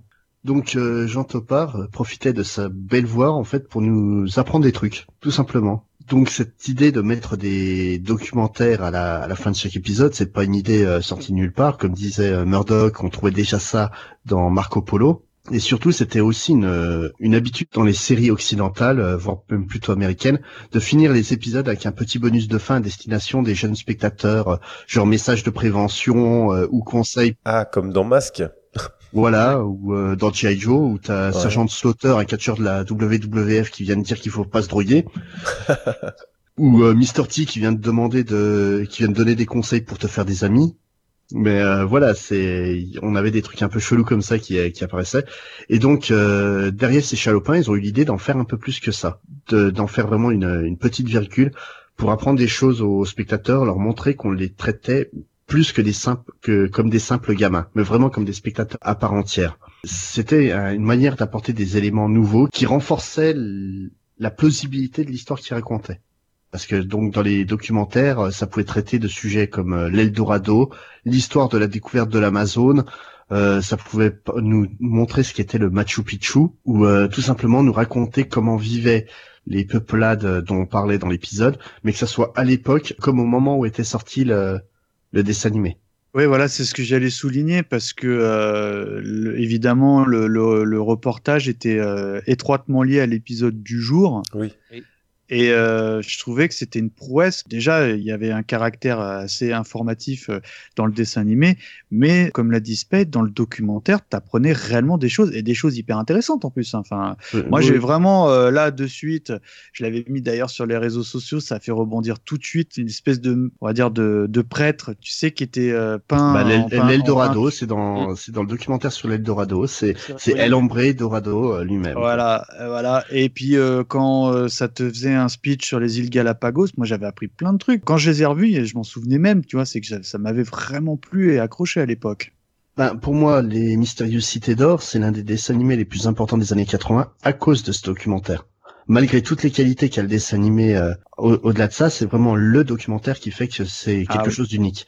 Parce que qu'ils aient réussi surtout à grouper les deux et à avoir assez de temps pour savoir bon bah tiens avec cet épisode il nous faut ce documentaire. Parce que je pense que à l'époque au niveau de la prod ça doit être compliqué hein. Mm, mm, et euh, pour envoyer des mecs dire bon bah voilà tu vas là-bas tu me tu me ramènes des images euh, je pense que pour coordonner tout ça, euh, il y avait du sacré travail. Puis euh, on avait aussi zéro censure dans les documentaires. Si on devait te montrer une scène de sacrifice rituel, on te refaisait à ah, l'identique. c'était édulcoré, mais mais c'était c'était suggéré, mais c'était une réelle scène de. Ouais, quand tu quand tu vois la quand tu vois la femme qui essaye de de, de s'écarter, ouais, c'est c'est impressionnant. T'avais aussi toutes les séquences où on te, te montre les peuplades amazoniennes quasiment nues il mm. couvre rien quoi il te laisse les gens dans les dans l'état quoi c'est mm. c'est vraiment un respect du matériel de base c'est ah un respect du spectateur ah ah et surtout moi le le truc c'est bon euh, ceux qui écoutent le podcast depuis longtemps commencent à me connaître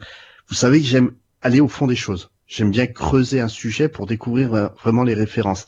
Et tout ça, ça vient de ces documentaires-là. C'est ça qui m'a montré qu'une histoire aussi fantastique soit-elle, elle peut être sourcée, basée sur des éléments réels. Et franchement, ça, ça, ça permet d'enflammer encore plus l'imagination quand tu sais que ça peut être réel, quoi. Bah euh, oui, oui t'as tout à fait raison. Alors quand tu parlais du sacrifice, moi c'est les, images justement, on, on, revoit à chaque fois dans le, euh, le, petit générique de ce documentaire l'image de cette femme qui se débat pour pas être euh, exécutée, enfin subir ce sacrifice. Moi ça m'a ça m'a traumatisé quand j'étais petit. Et à chaque fois je, je pense à cette femme. c'est c'est vraiment une image très très forte. Tu moi, as je pense à la musique, moi. Oui, il y a la musique aussi, bien sûr.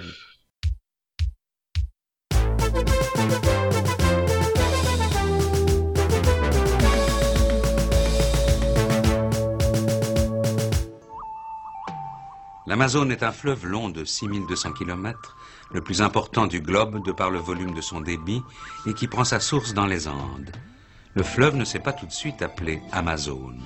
Autrefois, on l'appelait Aureliana nom du conquérant espagnol Francisco Aureliana, premier Européen à en avoir descendu le coup.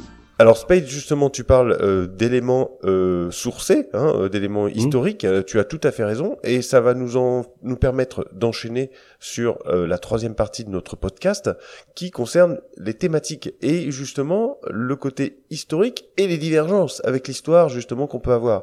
Alors je crois que Murdoch va nous nous mettre justement en place ce ce contexte ce contexte pardon historique.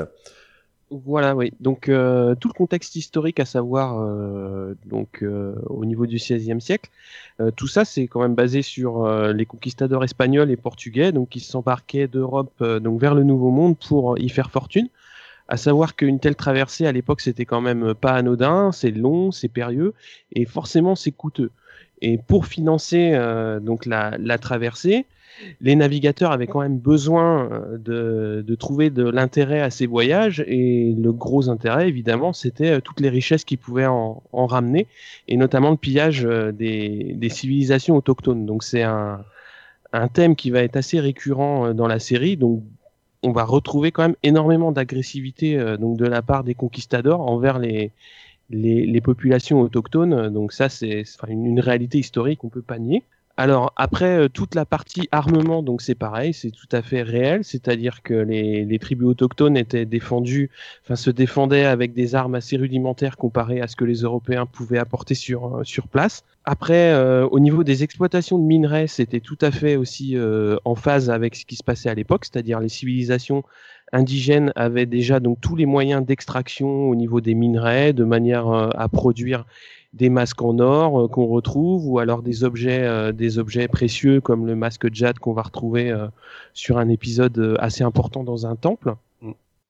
Et donc le pillage et l'exploitation euh, par les conquistadors, bon ça a été une réalité, hein, comme euh, comme je l'ai dit. Après, comme on en a déjà parlé, euh, la cérémonie de l'Eldorado, donc c'est quelque chose qui est effectivement historique également. Et après, toute la partie euh, exploration des conquistadors, hein, donc vers l'Amérique euh, centrale et après un petit peu plus sur le nord des États-Unis, c'est aussi une conquête euh, qui a eu lieu donc euh, à cette époque-là. Donc il y a quand même énormément de comment dire, toutes les tribulations de l'équipe, elles sont quand même basées sur les conquêtes qui ont été faites à l'époque. Euh, je rajouterais juste que le le fait que les conquistadors espagnols et portugais euh, s'embarquent d'Europe, c'est un peu le générique de début du dessin animé. Hein. Ouais, ouais, ouais. Oui. Alors, au niveau donc euh, des peuples qui vont qui vont rencontrer, ils vont rencontrer énormément de populations. Donc, ils vont commencer par rencontrer les Incas en Inde. Euh, donc, comme il y a un reportage dans la série qui en parle, donc Pizarro euh, donc va va sonner le glas de l'empire Inca en emprisonnant et en tuant Atahualpa, c'est-à-dire que tout ce qui est expliqué dans le documentaire, ça s'est euh, réellement passé comme ça. Donc, au niveau du, du site majeur hein, qui est euh, qui est mis en valeur, donc c'est le Machu Picchu. Il va y avoir aussi la rencontre avec les Mayas, donc euh, qui sont eux plus situés sur l'Amérique centrale, avec un site notable de Chichen Itza, et aussi les Olmecs. C'est historiquement euh, bon, mais pas dans la bonne époque. Hein. Donc euh, là, c'est euh, ça va rejoindre un petit peu le, le, le thème suivant sur euh, les dérives. Inca et Maya aussi, non? C'est c'est c'est pas du tout les mêmes périodes, non? C'est pas du tout les mêmes? Non, ça se chevauche en fait. Ça se chevauche? Oui. Ouais. C'est donc les Olmecs euh, sont avant les les Mayas qui euh, eux sont euh, juste avant enfin la fin des Mayas euh, les Incas arrivent. Ah Oui, d'accord. Ouais. Ils sont présume même que chaque euh, ethnie a rasé le- les autres. Ouais, d'accord. Donc après, euh, au niveau des civilisations, ils ont quand même en commun le lien avec les astres solaires et lunaires, donc qui vont être vraiment euh, un des gros fils rouges de la série avec euh, toute l'histoire des, médaillons, et aussi les constructions de cités et de pyramides dans des lieux parfois très difficiles d'accès, difficiles à expliquer compte tenu des technologies connues de l'époque. hein. Donc il va y avoir euh, tout un lien euh, qui va être fait avec ces civilisations. Après, il y a aussi donc euh, un gros épisode qui est sur les géoglyphes de Nazca, donc euh, qui sont euh, également montrés dans la série et qui sont historiques. Faut peut-être expliquer ce que c'est un peu les géoglyphes de Nazca. Ouais, alors, les géoglyphes, c'est bizarrement, ça a été découvert très très récemment. Bon, J'ai plus en date. euh, Euh, les, a- les années 30 euh, normalement. Ouais, les années 30. C'est en fait des grosses structures dessinées au sol qui, quand vous les traversez à, à hauteur d'homme, vous Ah. remarquez que des monticules de terre. Et en fait, dès que vous prenez un petit peu de perspective et de hauteur, vous vous rendez compte qu'il y a des, donc des dessins au sol avec notamment des animaux qui sont dessinés. Il y a un singe et un condor. Et dans la série, le condor se pose au milieu du condor. Et donc c'est euh, les géoglyphes de Nazca donc euh, qui sont euh, évoqués dans la série et qui existent réellement et qui ont Voilà, été que- quand on dit que c'est des dessins géants, c'est que c'est sur une, une surface de plusieurs kilomètres carrés et euh, des dessins font plus de plusieurs centaines de mètres. Et Ça, ça, ça interpelle ça. Ah bah oui, complètement. ça reste un des plus grands mystères de l'humanité. Comment ils ont fait pour tracer ça et comment ils ont réussi à le faire sans se planter, sans avoir Oui. de vision par le haut. Du, du ciel, quoi, oui. On retrouve d'ailleurs ces géoglyphes, enfin les dessins, euh, on les retrouve dans la série euh, Il était une fois l'espace, sur les vaisseaux euh, des gentils. Exact, oui, j'avais oublié ça, tiens, tu vois. Ah. Autre série formidable. Hein. Absolument. On, on réinvitera Sir, tiens d'ailleurs, parce que je sais que c'est une, série qu'il affectionne et euh, on pourrait faire quelque chose dessus. Et euh, moi j'ai une petite question pour vous, messieurs, parce que euh, il y a un truc qui m'avait interpellé gamin encore plus aujourd'hui, c'est que la petite Zia, on en rigole et tout quand même, mais elle a quand même une capacité, c'est qu'elle arrive à lire les, fameux kipous. Alors, est-ce que vous pourriez un peu nous en parler et euh, nous dire c'est la réalité un peu historique du truc? Non, non, c'est une, c'est une réalité. Euh, L'équipe pousse, c'est en fait une corde centrale avec des fils qui pendaient et on faisait des nœuds en fonction de l'espacement des nœuds avec la corde centrale, le nombre de, de croisements qu'on faisait. Il y avait un, un message. un, vrai- un- un vrai message. C'était notamment beaucoup utilisé comme système de boulier pour euh, pour les, de- les astronomes. ouais, C'est ouais. un, euh, c'est un truc ultra précis et euh, les, les archéologues ont mis des années avant de comprendre comment ça marchait. Quoi. On n'arrive pas à traduire certains kipous euh, encore aujourd'hui, mais tout ce qui concerne les chiffres, maintenant c'est c'est traduisible. C'est formidable quand tu y penses. Ouais. ouais.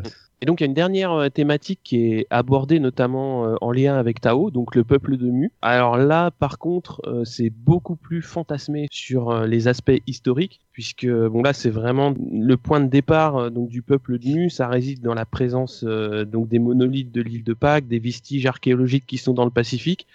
Donc là, le lien historique est beaucoup moins évident et beaucoup plus proche des divergences. hein. Donc on va parler. Ouais, c'est par rapport au peuple de Mu, Voilà, exact. ces choses-là, quoi, un peu, un peu mystérieuses. quoi. Alors justement, donc, bah, alors merci Murdoch pour euh, ces aspects historiques, mais euh, comme on le disait en, en début de partie, euh, il y a aussi des, des divergences par rapport à ces à ces aspects historiques. Spades, est-ce que tu peux nous en parler un petit peu plus? Oui, tout à fait. Je vous ai déjà dit tout à l'heure euh, en parlant de Scott Odell que le bouquin avait pas grand-chose à voir euh, avec la série an- animée et donc il y a eu énormément de modifications. Déjà, il faut savoir que les cités d'or, ce n'est absolument pas une légende amérindienne. C'est en fait une légende soit portugaise, soit espagnole. Donc on Ah va utiliser ibérique euh, pour, pour faire simple.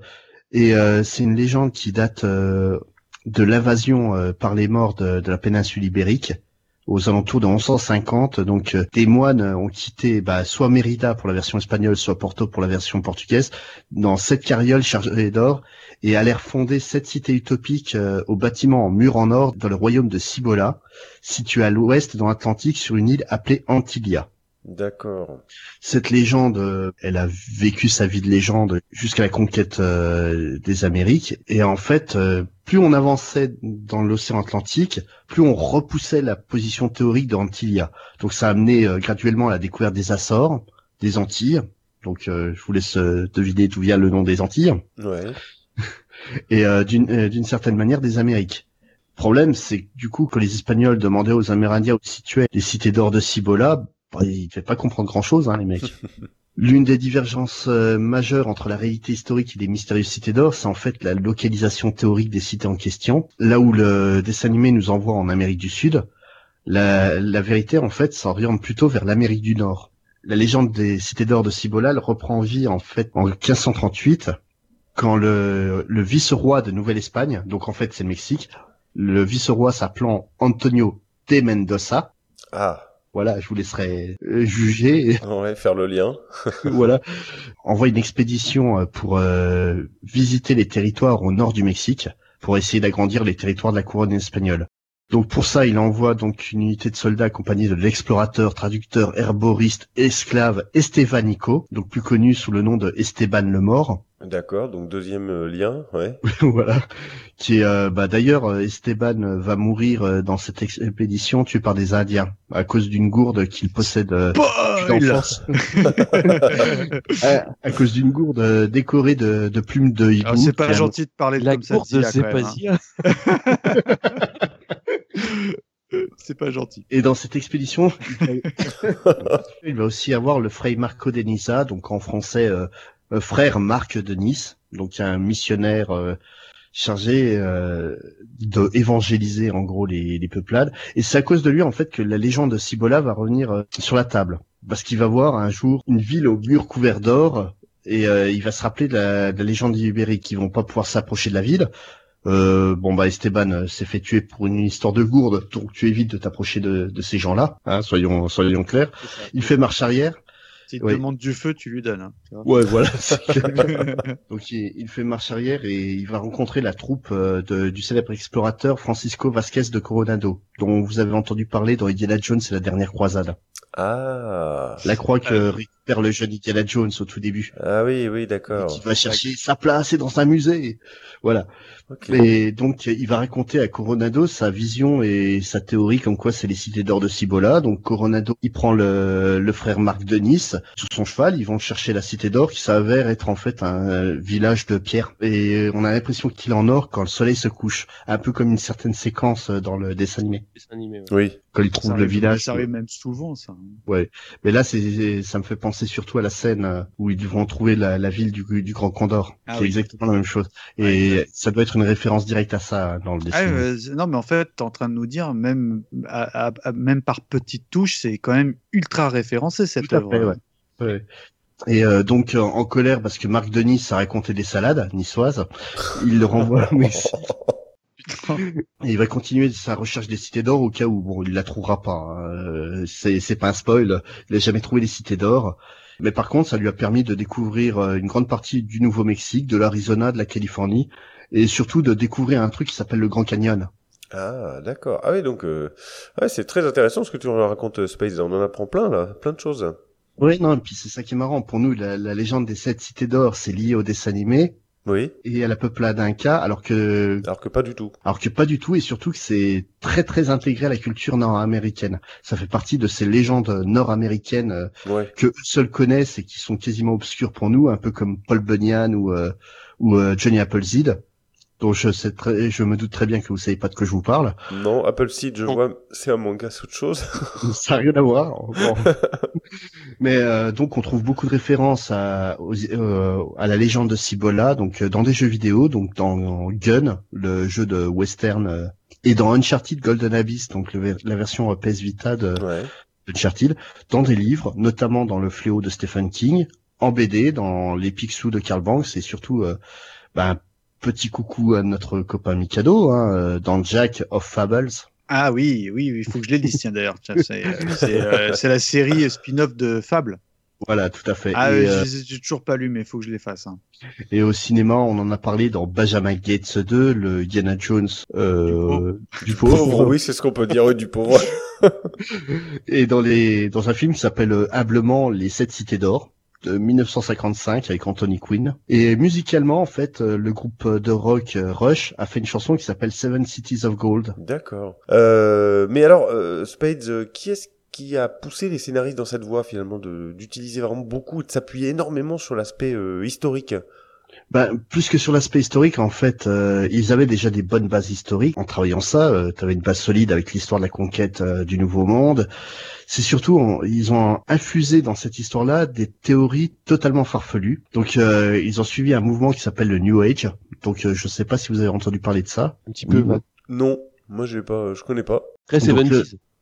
Ouais, même euh, 60s. En fait, le New Age, c'est un mode de pensée qui a débarqué dans, dans les années 60, et, mais qui n'a été théorisé qu'au début des années 80. C'est- Il s'agit d'une tentative de redéfinir un mode euh, de spiritualité face à un monde où la science et la technologie a ra- rapidement permis de- d'expliquer beaucoup de mystères, et paradoxalement, bah, ça a désenchanté euh, l'univers. En gros, euh, voilà, la Lune, euh, avant le 20 juillet 1969, c'était un astre lointain, puis c'est devenu un caillou où l'homme a posé son pied dessus. Donc il y a beaucoup, beaucoup, beaucoup de bouquins qui sont sortis dans la veine du New Age qui racontent... en- voilà, c'est une usine à, à charlatans, hein, on va être honnête. Donc euh, durant cette période en France, il est sorti une collection chez J'ai lu qui s'appelle L'aventure mystérieuse du cosmos et des civilisations disparues. D'accord. On- On a rapidement appelé ça l'aventure mystérieuse, ça allait très bien, ça suffisait amplement. Ouais, ouais. Ça traite de tous ces sujets-là, donc l'occultisme, les Templiers, l'Atlantide et de plein d'autres trucs euh, plus ou moins sérieux. Ah bah là, on- là, on est complètement dans le thème de- du jour, quoi. Enfin, Oui, oui, tout à fait. Et euh, le premier bouquin euh, sorti dans cette collection, c'est l'un des bouquins qui a initié le mouvement New Age. Pour vous expliquer à peu près le niveau de crédibilité de ce qu'est le New Age, je vais vous expliquer. Donc le, le bouquin s'appelle Le Troisième œil et c'est écrit par euh, Lobsang Terampa. Donc Lobsang Terampa, c'est donc un moine tibétain qui a appris à utiliser son esprit pour s'échapper et compagnie. Et pour nous raconter son histoire, donc il a pris possession du corps d'un chômeur anglais. Et donc le chômeur anglais en question, qui est un escroc fini, quoi, a raconté son histoire, comme quoi il était envahi par par l'esprit d'un moine tibétain qui expliquait son, son vécu, euh, il a ramassé de bêtises. Il a écrit quand même une, une bonne dizaine de bouquins comme ça qui l'ont rendu milliardaire hein, quand même. Il y a un lien avec le grand Skippy donc. Voilà, c'est totalement ça. Quoi. Le, le truc, c'est comme si là, je vous disais, c'est pas Spades qui vous parle, c'est un, un moine Shaolin du XIIe siècle de Marseille. Voilà. Et, et il veut combien, euh, franchement, en cap? Mais ces bouquins sont... Taiwan. Ah, mais c'est exactement ça. Ces bouquins sont, sont très cool à lire, c'est ça le pire. Hein. C'est une fois que tu sais que, que c'est des complètement stupides. Mais c'est comme ça que t'attrapes le gogo. Hein. Et pour revenir aux cités d'or, euh, quid du New Age dans, dans le dessin animé? Tu trouves que c'est flagrant, ça impose, c'est par petites touches, enfin tu vois? C'est très très flagrant. En fait, euh, beaucoup des, des références qui vont exploiter dans le dessin animé sont des références tirées de textes New Age. Notamment, bah, on parlait du mystérieux... bah, on parlait déjà du mystérieux continent de Mu, qui est une légende extrêmement ancienne, datant de 1926. En fait, c'est une invention pure et simple de l'écrivain euh, James Churchward qui certifie que c'est une histoire vraie basée sur des tablettes qu'il a découvert au Mexique et écrit dans la langue de Mu, que bien sûr il parle couramment parce qu'il l'a appris auprès d'un vieux maître chinois. D'accord, et que seul lui a vu comme tablette, quoi. Bah bien sûr, sinon c'est pas drôle. Pas drôle. Et euh, donc. Euh, ouais, mais pour les besoins de l'histoire, parce que moi, je, je l'ajoute terre à terre. Hein, je te parle vraiment des cités d'or. Ça fonctionne. Enfin, oui, ça fait pas too much, quoi. Enfin, comme, on l'a dit, il y a juste le passage des Olmecs où là, pour le coup, euh, enfin, c'est trop. Même, même à l'époque, ça m'avait interpellé. Là, euh, le bon, à un moment, ça parle un peu de guerre entre euh, les Atlantes et le peuple de Mu, ça, bon, ça marche pas terrible, mm. mais d'une manière générale, euh, tout ce que tu cites, injecté dans les mystérieuses cités d'or, c'est pas du tout gênant. Ça sert même le propos. Mais, mais justement, le, la technique employée par les auteurs du New Age, c'est fallait que les textes soient cohérents pour être limite crédibles, même si c'était une énorme bêtise quoi. Là comme je te dis, le le mec qui vient de dire ouais j'ai trouvé des tablettes euh, précolombiennes euh, que seul moi peux lire parce qu'il y a un maître chinois qui m'y a appris, c'est pas crédible quoi. Mais pourtant tu lis le bouquin, le le mec essaie de rendre ça cohérent. Et vraiment, donc il pose tout un. Tu rentres dedans alors. Voilà, et il pose toute une cosmologie qui est hyper intéressante où il te parle donc d'un continent alternatif à l'Atlantide, qui serait donc le pendant de l'Atlantide dans le Pacifique et qui a, connu la même chose. Comme disait Murdoch tout à l'heure, cette légende a pris beaucoup de, de, proportions avec le fait que bah, on a beaucoup de choses inexpliquées dans le Pacifique, les moades de, de l'île de Pâques notamment, et surtout, ben parce qu'il y a une légende polynésienne qui dit justement qu'il existait un genre de continent comme ça, sans qu'il soit nommé Mu à aucun moment, et qui a été détruit euh, à, travers le temps. C'est, à mon avis, il, était il avait connaissance de cette légende et il a brodé autour pour créer une cosmologie, euh. Donc, à mon avis, vraiment, les, scénaristes euh, étaient plongés dans le New Age à l'époque parce que c'était vraiment un mouvement qui avait beaucoup d'importance et sont servis de tout ce qu'ils avaient lu, de toutes les références euh, comme ça pour euh, recréer l'univers des mystérieuses cités d'or.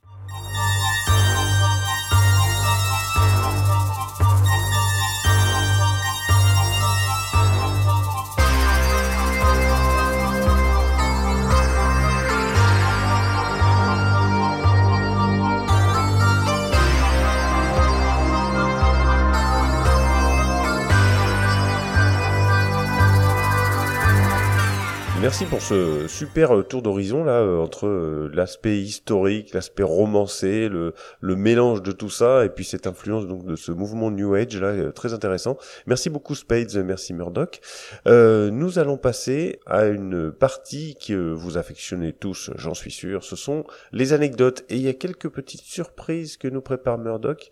Il y a des choses que j'ai complètement découvert, euh, je ne connaissais pas. Euh, Dis-nous tout, Murdoch, euh, maintenant tout de suite là. Oui, bah, tout, euh, j'en ai pas trouvé tant que ça, mais il y en a quelques-unes qui sont sympathiques. Euh, notamment les mystérieuses cités d'or, donc ont été diffusées sur TV Braise. On parlait des rediffusions, euh, des multidiffusions suite à donc à, à 82 ou 83 les premières diffusions et eh bien TV Braise a fait doubler euh, la saison 1 en breton pour les diffuser euh, donc, 2000. Donc J'ai pas eu la curiosité d'aller voir, mais à mon avis, euh, je pense que ça doit être, ça doit être. C'est incompréhensible. Ouais.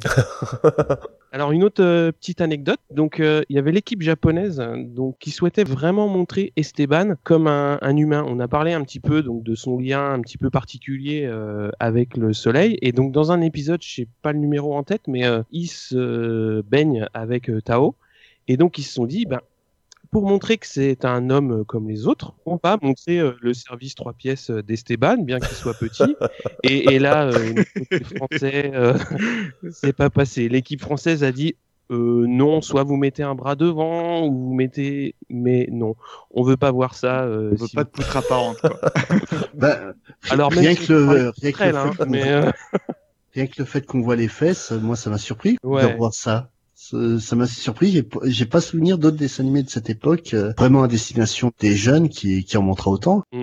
Donc en fait, ils, ouais, ils, ils voulaient carrément supprimer donc la scène du bain qui pour eux présentait pas d'intérêt à la comment dire dans la narration, mais ils ont quand même gardé la scène, mais évidemment en, trouvant un artifice pour euh, faire en sorte que ça se voit pas. D'accord. Donc la dernière petite anecdote, euh, donc il y a une petite coquille au- au niveau du condor, c'est-à-dire que comme tu en as parlé avant, Mika, euh, pour le piloter, il utilise un cobra.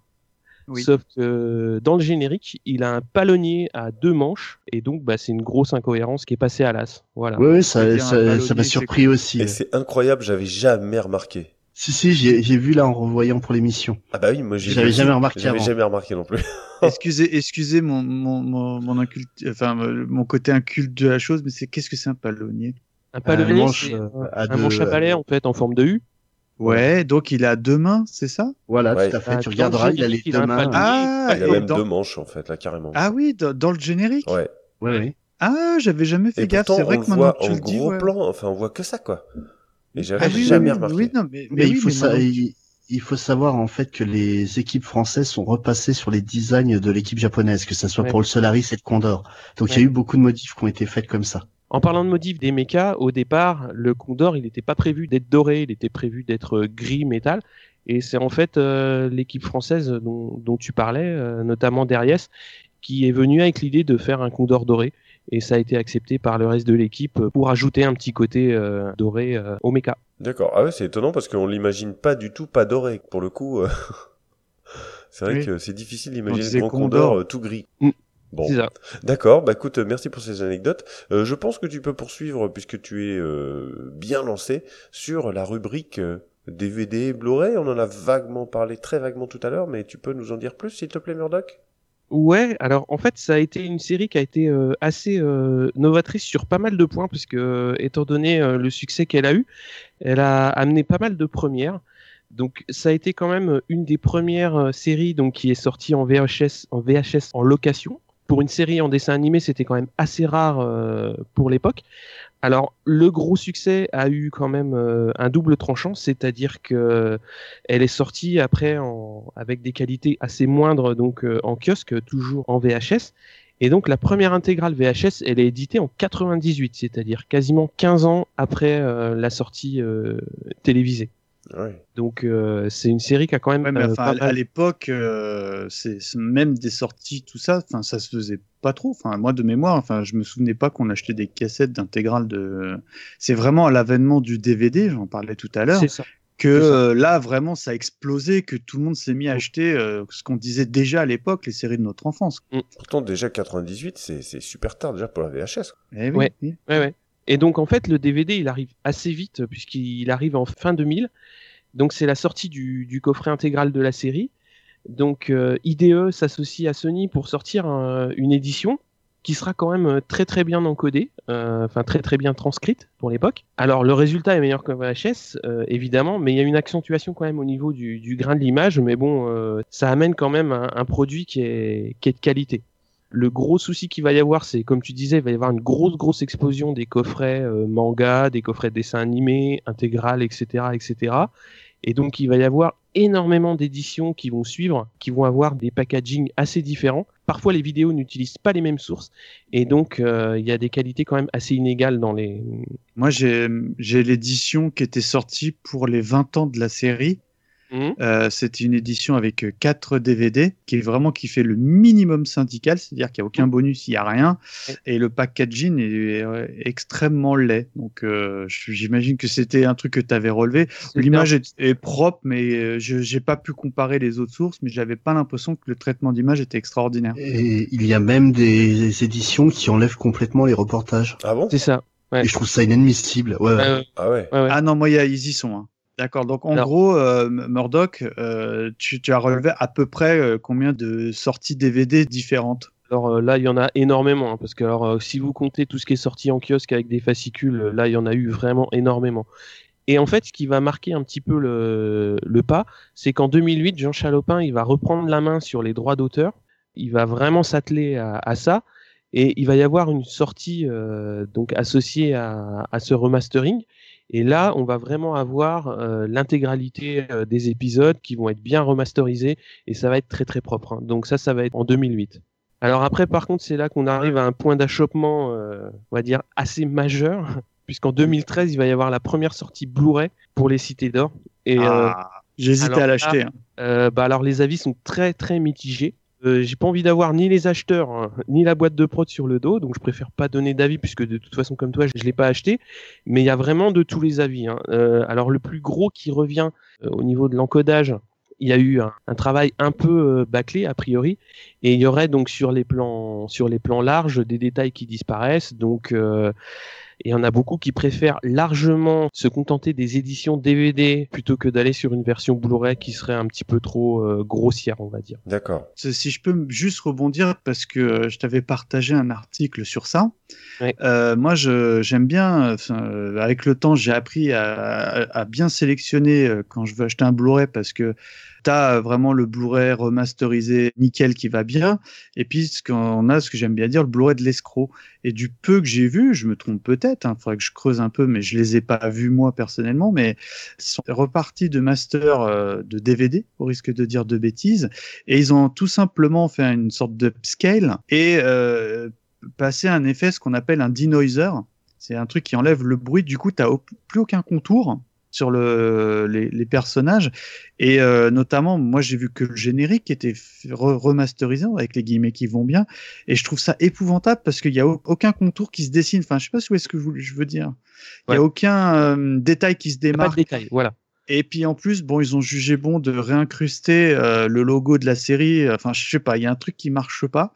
Donc, si, les auditeurs, si vous, vous avez euh, euh, cette édition que vous trouvez qu'elle est de qualité ou pas, n'hésitez pas à nous, à nous le dire. Mais du peu que j'ai vu, je, ça avait pas l'air d'être à la hauteur de ce qu'on attend, en tout cas. D'accord. Eh ben écoute, euh, merci Murdoch pour toutes euh, ces explications qui seront précieuses. Et nous allons passer à un chapitre qui nous tient tous à cœur, Ah. et particulièrement Michael Twix, puisque c'est lui qui s'y est attelé pour ce podcast.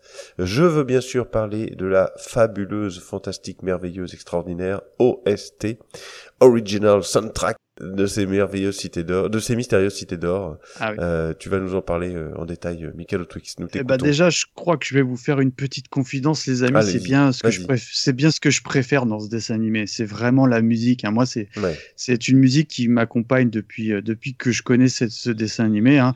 Quand il y avait eu euh, le CD qui avait été réédité euh, dans les au début des années 2000, je l'avais acheté. Il est en permanence dans mon véhicule, donc j'ai vraiment un affect fou sur cette musique. On l'a dit maintes et maintes fois en émission, euh, chaque euh, moment clé a sa musique avec les variantes qui vont bien. Enfin, donc euh, tout ce qui est mis en situation est remarquablement bien mis en, avant et en musique, à tel point que comment parler des mystérieuses cités d'or dans cette pauvre petite rubrique qu'est la rubrique OST. Donc, chers amis, j'ai le plaisir de vous annoncer que euh, bah, on en fera euh, un cadeau bonus à part entière juste pour traiter de cette OST, parce qu'il y a vraiment beaucoup de choses à raconter et ça serait extrêmement frustrant d'en parler en quelques minutes. Évidemment, je l'ai dit, c'est ces musiques envoûtantes et omniprésentes tout au long du dessin animé, composées par le, le fameux duo, euh, pareil, on en parle tout le temps, hein, d'Aïm Saban et de Shuki Levy qui, à, qui on doit notamment, on en avait parlé évidemment, les BO d'Ulysse 31, des maîtres de l'univers. D'ailleurs, on retrouve un certain titre des Cités d'Or, c'est assez drôle, les mini-pousses, l'inspecteur Gadget et euh, dans les séries euh, télé, l'agence Tourisque, par exemple. Alors, ce que je trouve formidable, moi, dans cette musique, c'est que ça nous plonge immédiatement dans une atmosphère particulière qui mélange, on va dire, instruments traditionnels et euh, les synthés d'époque. Euh, C'est même à se demander comment euh, une qualité musicale a pu être soutenue sur le- tout au long des 39 épisodes, sachant qu'il y a à peu près en tout et pour tout plus d'une soixantaine de thèmes différents qui ont été composés, et tout cela sans compter les différentes variantes. Mais ce soir, ce n'est pas euh, donc des morceaux emblématiques de cette musique que je vais vous proposer, parce que comme je vous l'ai dit, j'en ferai un numéro particulier. J'aimerais me- m'attarder sur le générique qui est vraiment culte hein, pour tout le monde, hein, euh, qui est chanté par euh, Jacques Cordana. Je vous avoue que je connaissais le générique, mais je ne savais pas qui était cet, cet interprète. Alors Jacques Cordana, c'est ça. Et là qui va là? Et là ça va pas? Oh là je suis là C'est également ça.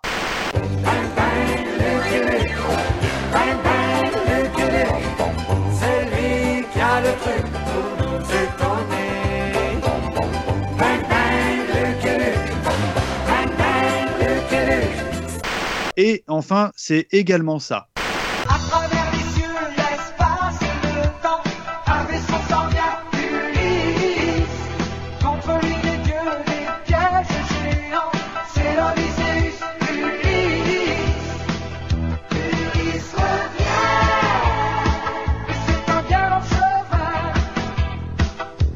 Évidemment, vous avez reconnu euh, le générique de l'inspecteur Gadget, le générique de fin du Lys 31 31, ouais. est peut-être un peu moins connu, mais moi je connaissais euh, le, Lucky générique de- du dessin animé de Lucky Luke des années 80. Jacques Cordana bah, a évidemment chanté sur ces trois titres. hein. Pour en revenir au monsieur, donc il est né en le 25 juin 46 et est malheureusement décédé en, en 2008.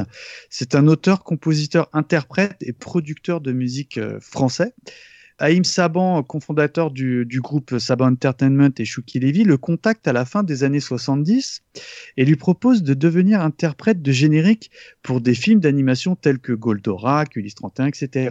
Et moi, ce que j'ai trouvé amusant, c'est qu'à partir de 1981, Cordana produit et développe la carrière d'un petit groupe français qui s'appelle tout simplement Gold. Donc Ah ouais. j'imagine que, euh, en plus, les mystérieuses cités d'or, tu vois, on est dans le thème, on est bien. quoi. Ouais, là, on a des capitaines abandonnés aussi. Je pense que. ouais, Oui, aussi, oui, oh là, là, Spade, Bah oui. il est- Et ça se trouve, ça vient de là.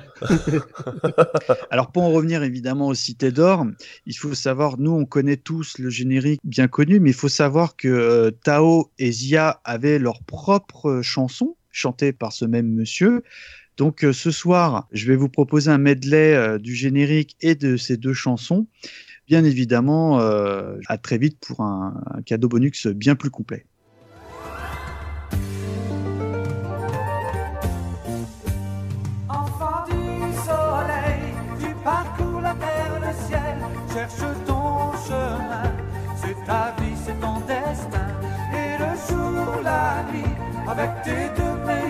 Amis, à bord du grand condor, tu recherches les cités d'or.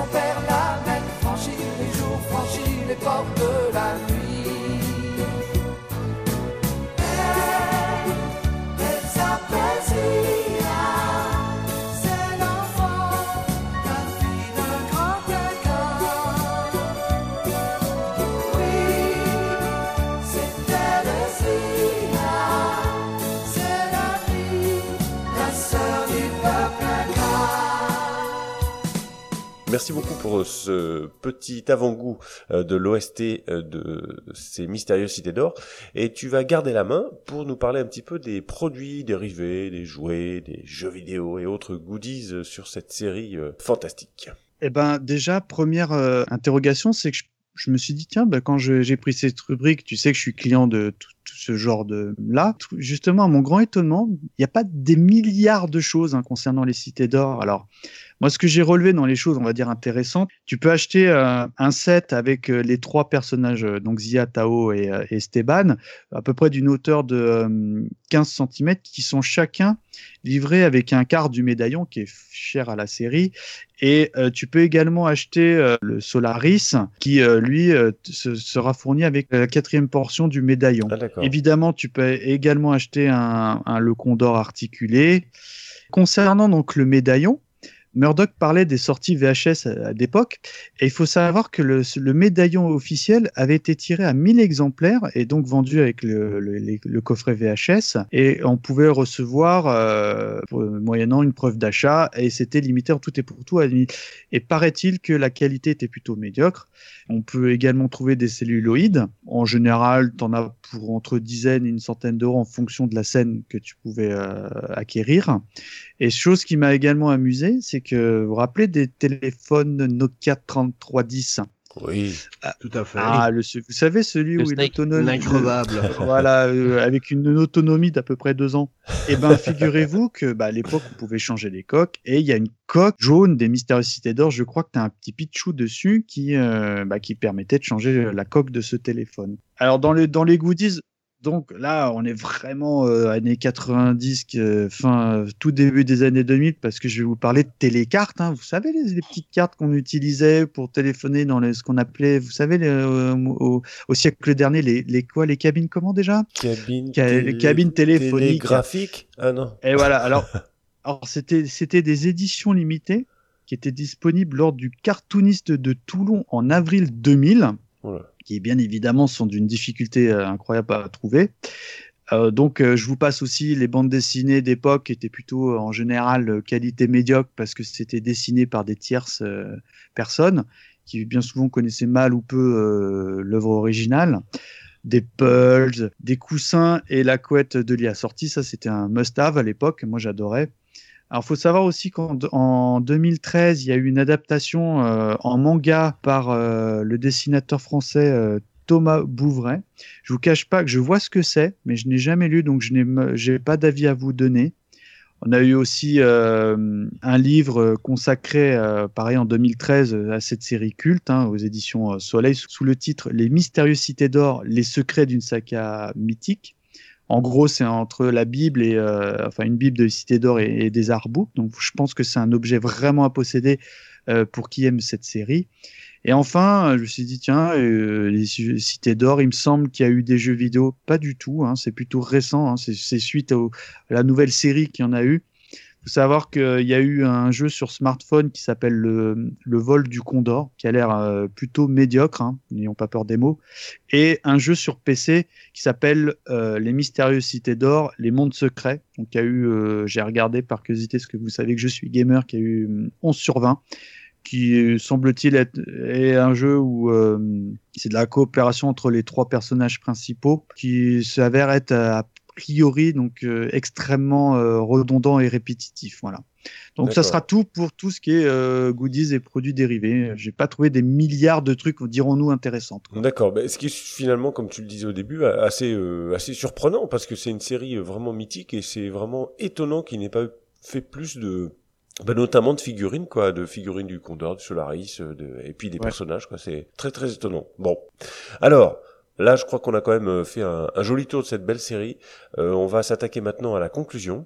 Et c'est à Murdoch que je vais repasser la parole pour qu'il nous parle un petit peu euh, rapidement du, statut de la série. Est-ce que c'est culte? Est-ce que ça a mal vieilli? Bon, on a plus ou moins déjà répondu à certaines des interrogations que je suis en train de poser, mais tu vas nous détailler un petit peu ça dans cette partie conclusion.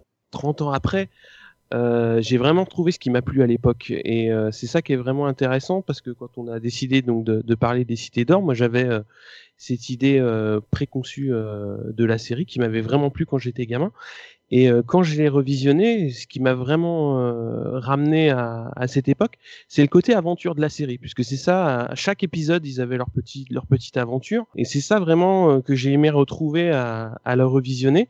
Avec en plus, avec mon regard d'adulte, j'ai découvert bah, ce dont ce dont j'ai parlé un peu précédemment, c'est-à-dire les motivations de chaque groupe, donc des adultes et des enfants, et on voit la différence qu'à l'époque, avec mes yeux d'enfant, bah forcément, je j'avais pas perçu à ce moment-là.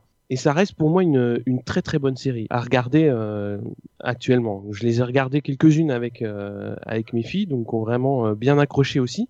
J'ai regardé un petit peu plus vite qu'elles pour euh, pour pas traîner non plus. Après, euh, moi, le, la phase qui sort vraiment du lot dans le bon sens du terme, c'est les épisodes 10 à 30.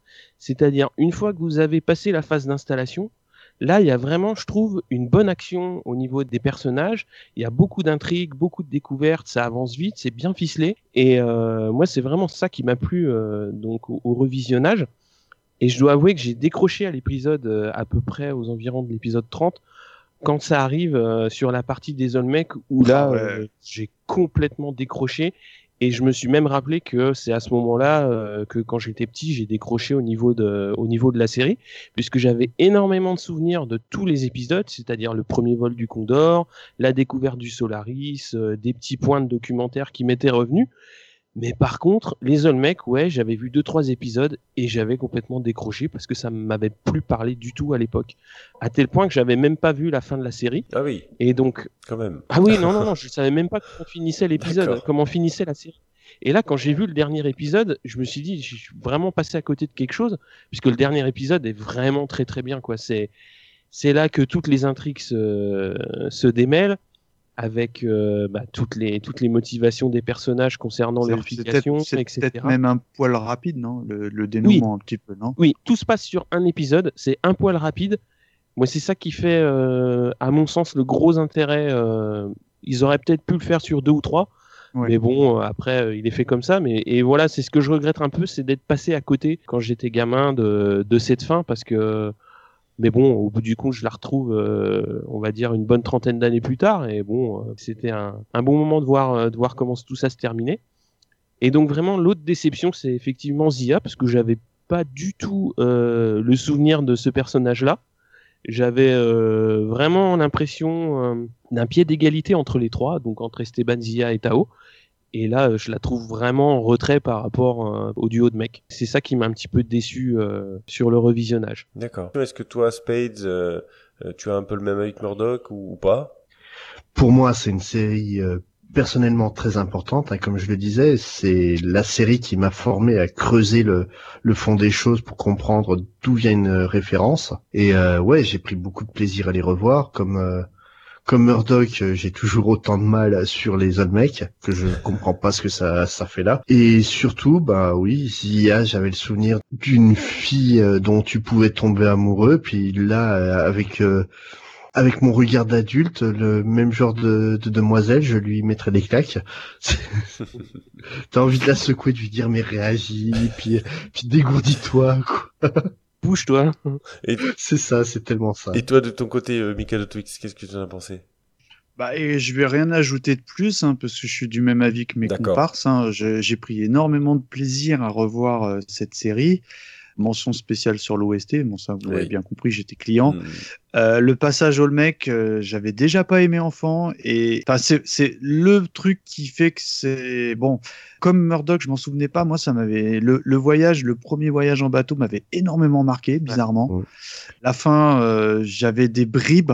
Bon, je suis content de l'avoir revu, euh, mais euh, voilà, le, le, on va dire de l'épisode 30 à, à, on va dire à 37, 38, c'est pff, c'est pas terrible. Compliqué.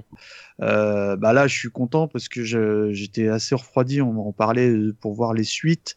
Bah, je suis content de me dire, bah tiens, je me suis fait la saison 1, je peux enchaîner direct sur la suite. Quoi. En plus, mes gamins, ils m'ont un peu spoilé le truc, donc c'est, ça me donne, enfin, faut que je les regarde avant qu'ils me défoncent toute la série.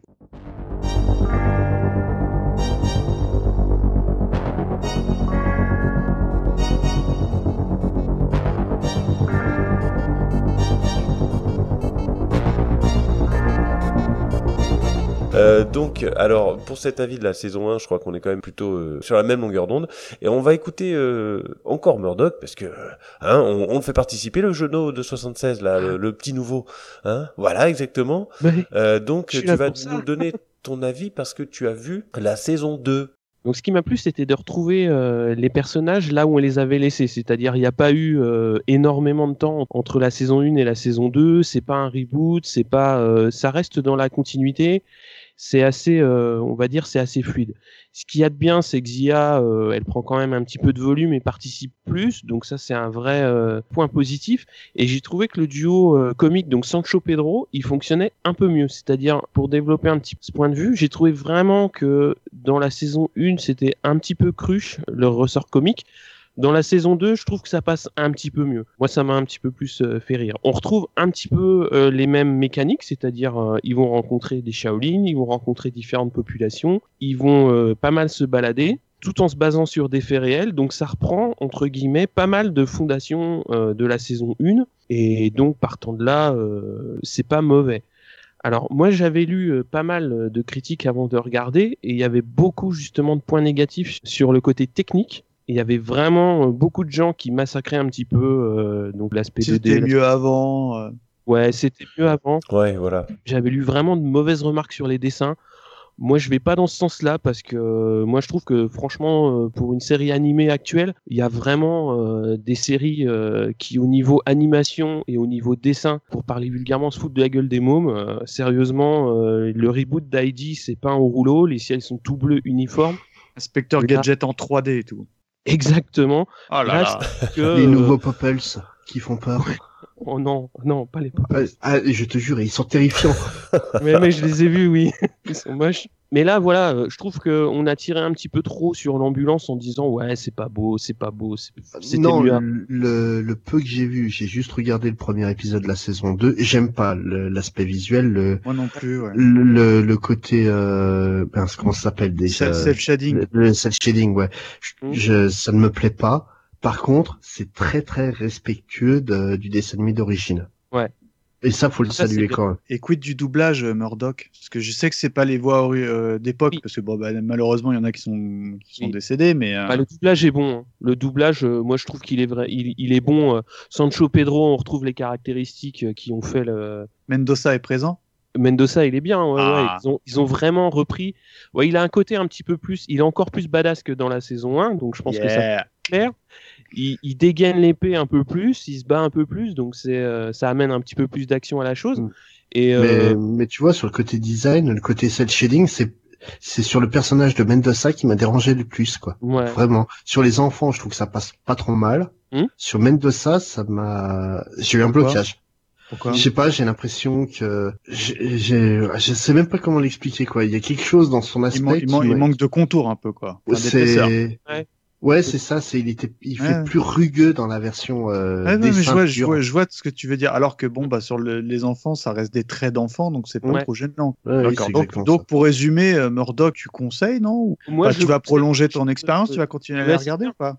Ouais, ouais, ouais, parce qu'en fait, euh, l'intrigue est pas mal. euh, je retrouve les, les fondations qui m'ont fait aimer la série, donc euh, je vais peut-être pas y aller aussi fort en termes de rythme que pour préparer le vu, podcast. ça, ça- mais, ça euh, dégoûte, hein Ça dégoûte On pas, rigole, mais, euh, mais, euh, ouais, ça fait beaucoup.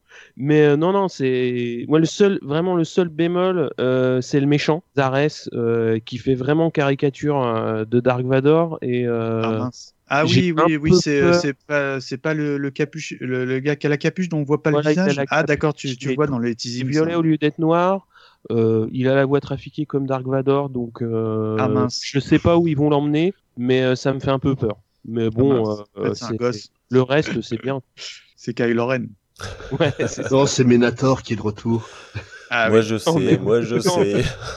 Non, mais moi, mes gamins, ils m'ont spoilé, donc je sais ce que c'est, quoi. Non, mais, euh, enfin, moi, je vais rebondir parce que moi, j'ai vu la, toute la saison 2 et toute la saison 3. Ah, oui. Donc, moi, la saison 2, je l'ai vue euh, au moment où elle est sortie, elle est, quand elle est passée sur TF1. Euh, un gros bout sur TF1 euh, parce que ils ont passé d'abord deux épisodes, six mois après, ils en ont repassé une vingtaine, et euh, deux mois après, ils ont repassé la suite, donc une, ry- un rythme complètement euh, erratique. Enfin, c'était scandaleux. Ils ont fait pareil, quasiment pareil pour la 3. Enfin, c'est ça, c'est vraiment un scandale en, en ne faisant quasiment pas de euh, d'annonce. Hein, moi, je les ai même contactés, enfin à l'époque pour la saison 2, euh, pour leur demander quand est-ce que ça allait diffuser la suite après les après les six mois des deux premiers épisodes, etc., etc. Et même deux semaines avant la diffusion, que je suivais quasiment au jour le jour, je regardais les programmes de TF1, d'ailleurs, j'ai que ça à faire. Ah oui, hein, t'étais à fond. Le- deux semaines avant, le gars m'a répondu, j'ai envoyé un mail, hein, il m'a dit, nous ne sommes pas en mesure de vous donner la date de diffusion, enfin, euh, deux semaines avant, quoi. C'était euh, carrément du foutage de gueule, ça faisait plusieurs fois que je l'ai, je l'ai contacté. Enfin bon, bref, j'étais très mécontent de la façon dont ça a été diffusé. Après, par rapport au, au dessin animé en lui-même, je suis entièrement d'accord avec Murdoch dans le sens où, euh, alors c'est un petit peu édulcoré, enfin c'est très édulcoré par rapport au, à la violence, c'est-à-dire À la série d'origine? Non, à la violence. Ah oui. C'est-à-dire que là, ça ne me gênerait pas de montrer ces saisons à mes enfants. Ça correspond. Ça pourrait Ah, correspondre. c'est Donc moins déjà, c'est moins cru voilà. que- Ensuite, je trouve qu'au niveau du graphisme, moi, je trouve ça très très beau parce que par rapport euh, aux séries qu'on peut trouver actuellement, il y en a des bonnes, il y en a des moins bonnes, hein, il y en a de tout. Mais je trouve que Mhm. c'est vraiment dans le haut du panier. Euh, clairement, les décors sont très En quoi, détaillés. en animation, tout, non? que ce soit de l'animation ou le, Ah, ou le graphisme en lui-même, c'est très détaillé, c'est très coloré, c'est très beau. Moi, je trouve ça vraiment superbe. Les décors, les Ah ouais, non mais tout bien- est bien- tout est vraiment superbe. En plus, bon alors l'environnement asiatique est très sympa, je suis fan, c'est en Chine.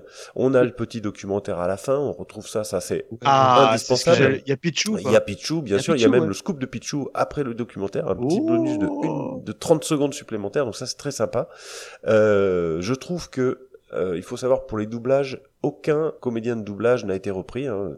tous sont différents, et pourtant ils ont vraiment méchamment bossé parce qu'on on retrouve, sans que ce soit une, une imitation des voix, vous voyez, ouais. on retrouve tout de suite ces marques et on, on se dit pas oh là là, cette voix là ça va pas ça ça lui ressemble pas on est tellement habitué à l'autre non jamais jamais jamais je me suis dit ça c'est vraiment extrêmement Ah, c'est bien cool, fait c'est bien. Euh, le rythme le rythme est efficace l'intrigue est accrocheuse en plus le générique de début qui a été réorchestré c'est pas le même etc Ah, il est j'aime pas. mais, hein. mais je trouve que moi ils ont je trouve qu'ils ont ils ont bien bossé parce qu'il y a des consonances un peu asiatiques qui collent avec la Chine avec le dragon qu'on voit passer dans le générique Sur la saison 3, je crois qu'ils ont repris un petit peu ce qui plaisait aux gens. Ouais. Ils ont repris un peu ils ont ils ont changé un peu voilà De ce que j'ai lu, moi, c'est euh, pendant l'émission, on a quand même beaucoup décrit un petit peu Zia.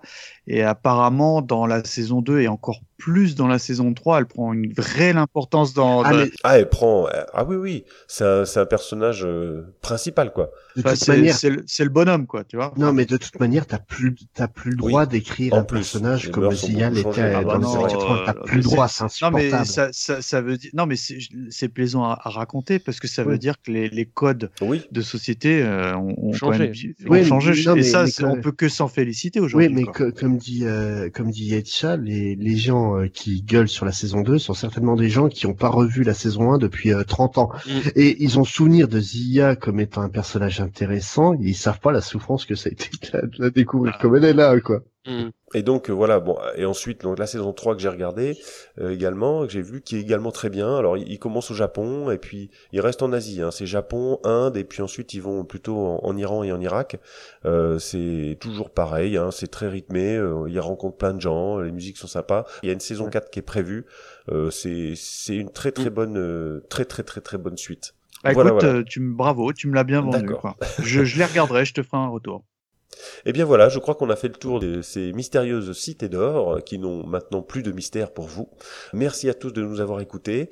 Et merci à Yannick Rowe et son site legrandhéritage.com qui nous a permis d'utiliser les musiques réorchestrées de la fabuleuse OST des Cités d'Or. On se retrouve euh, dans un prochain numéro et je vous laisse euh, sur un générique euh, de fin que Mika de Twix nous a choisi euh, avec grand plaisir, je crois.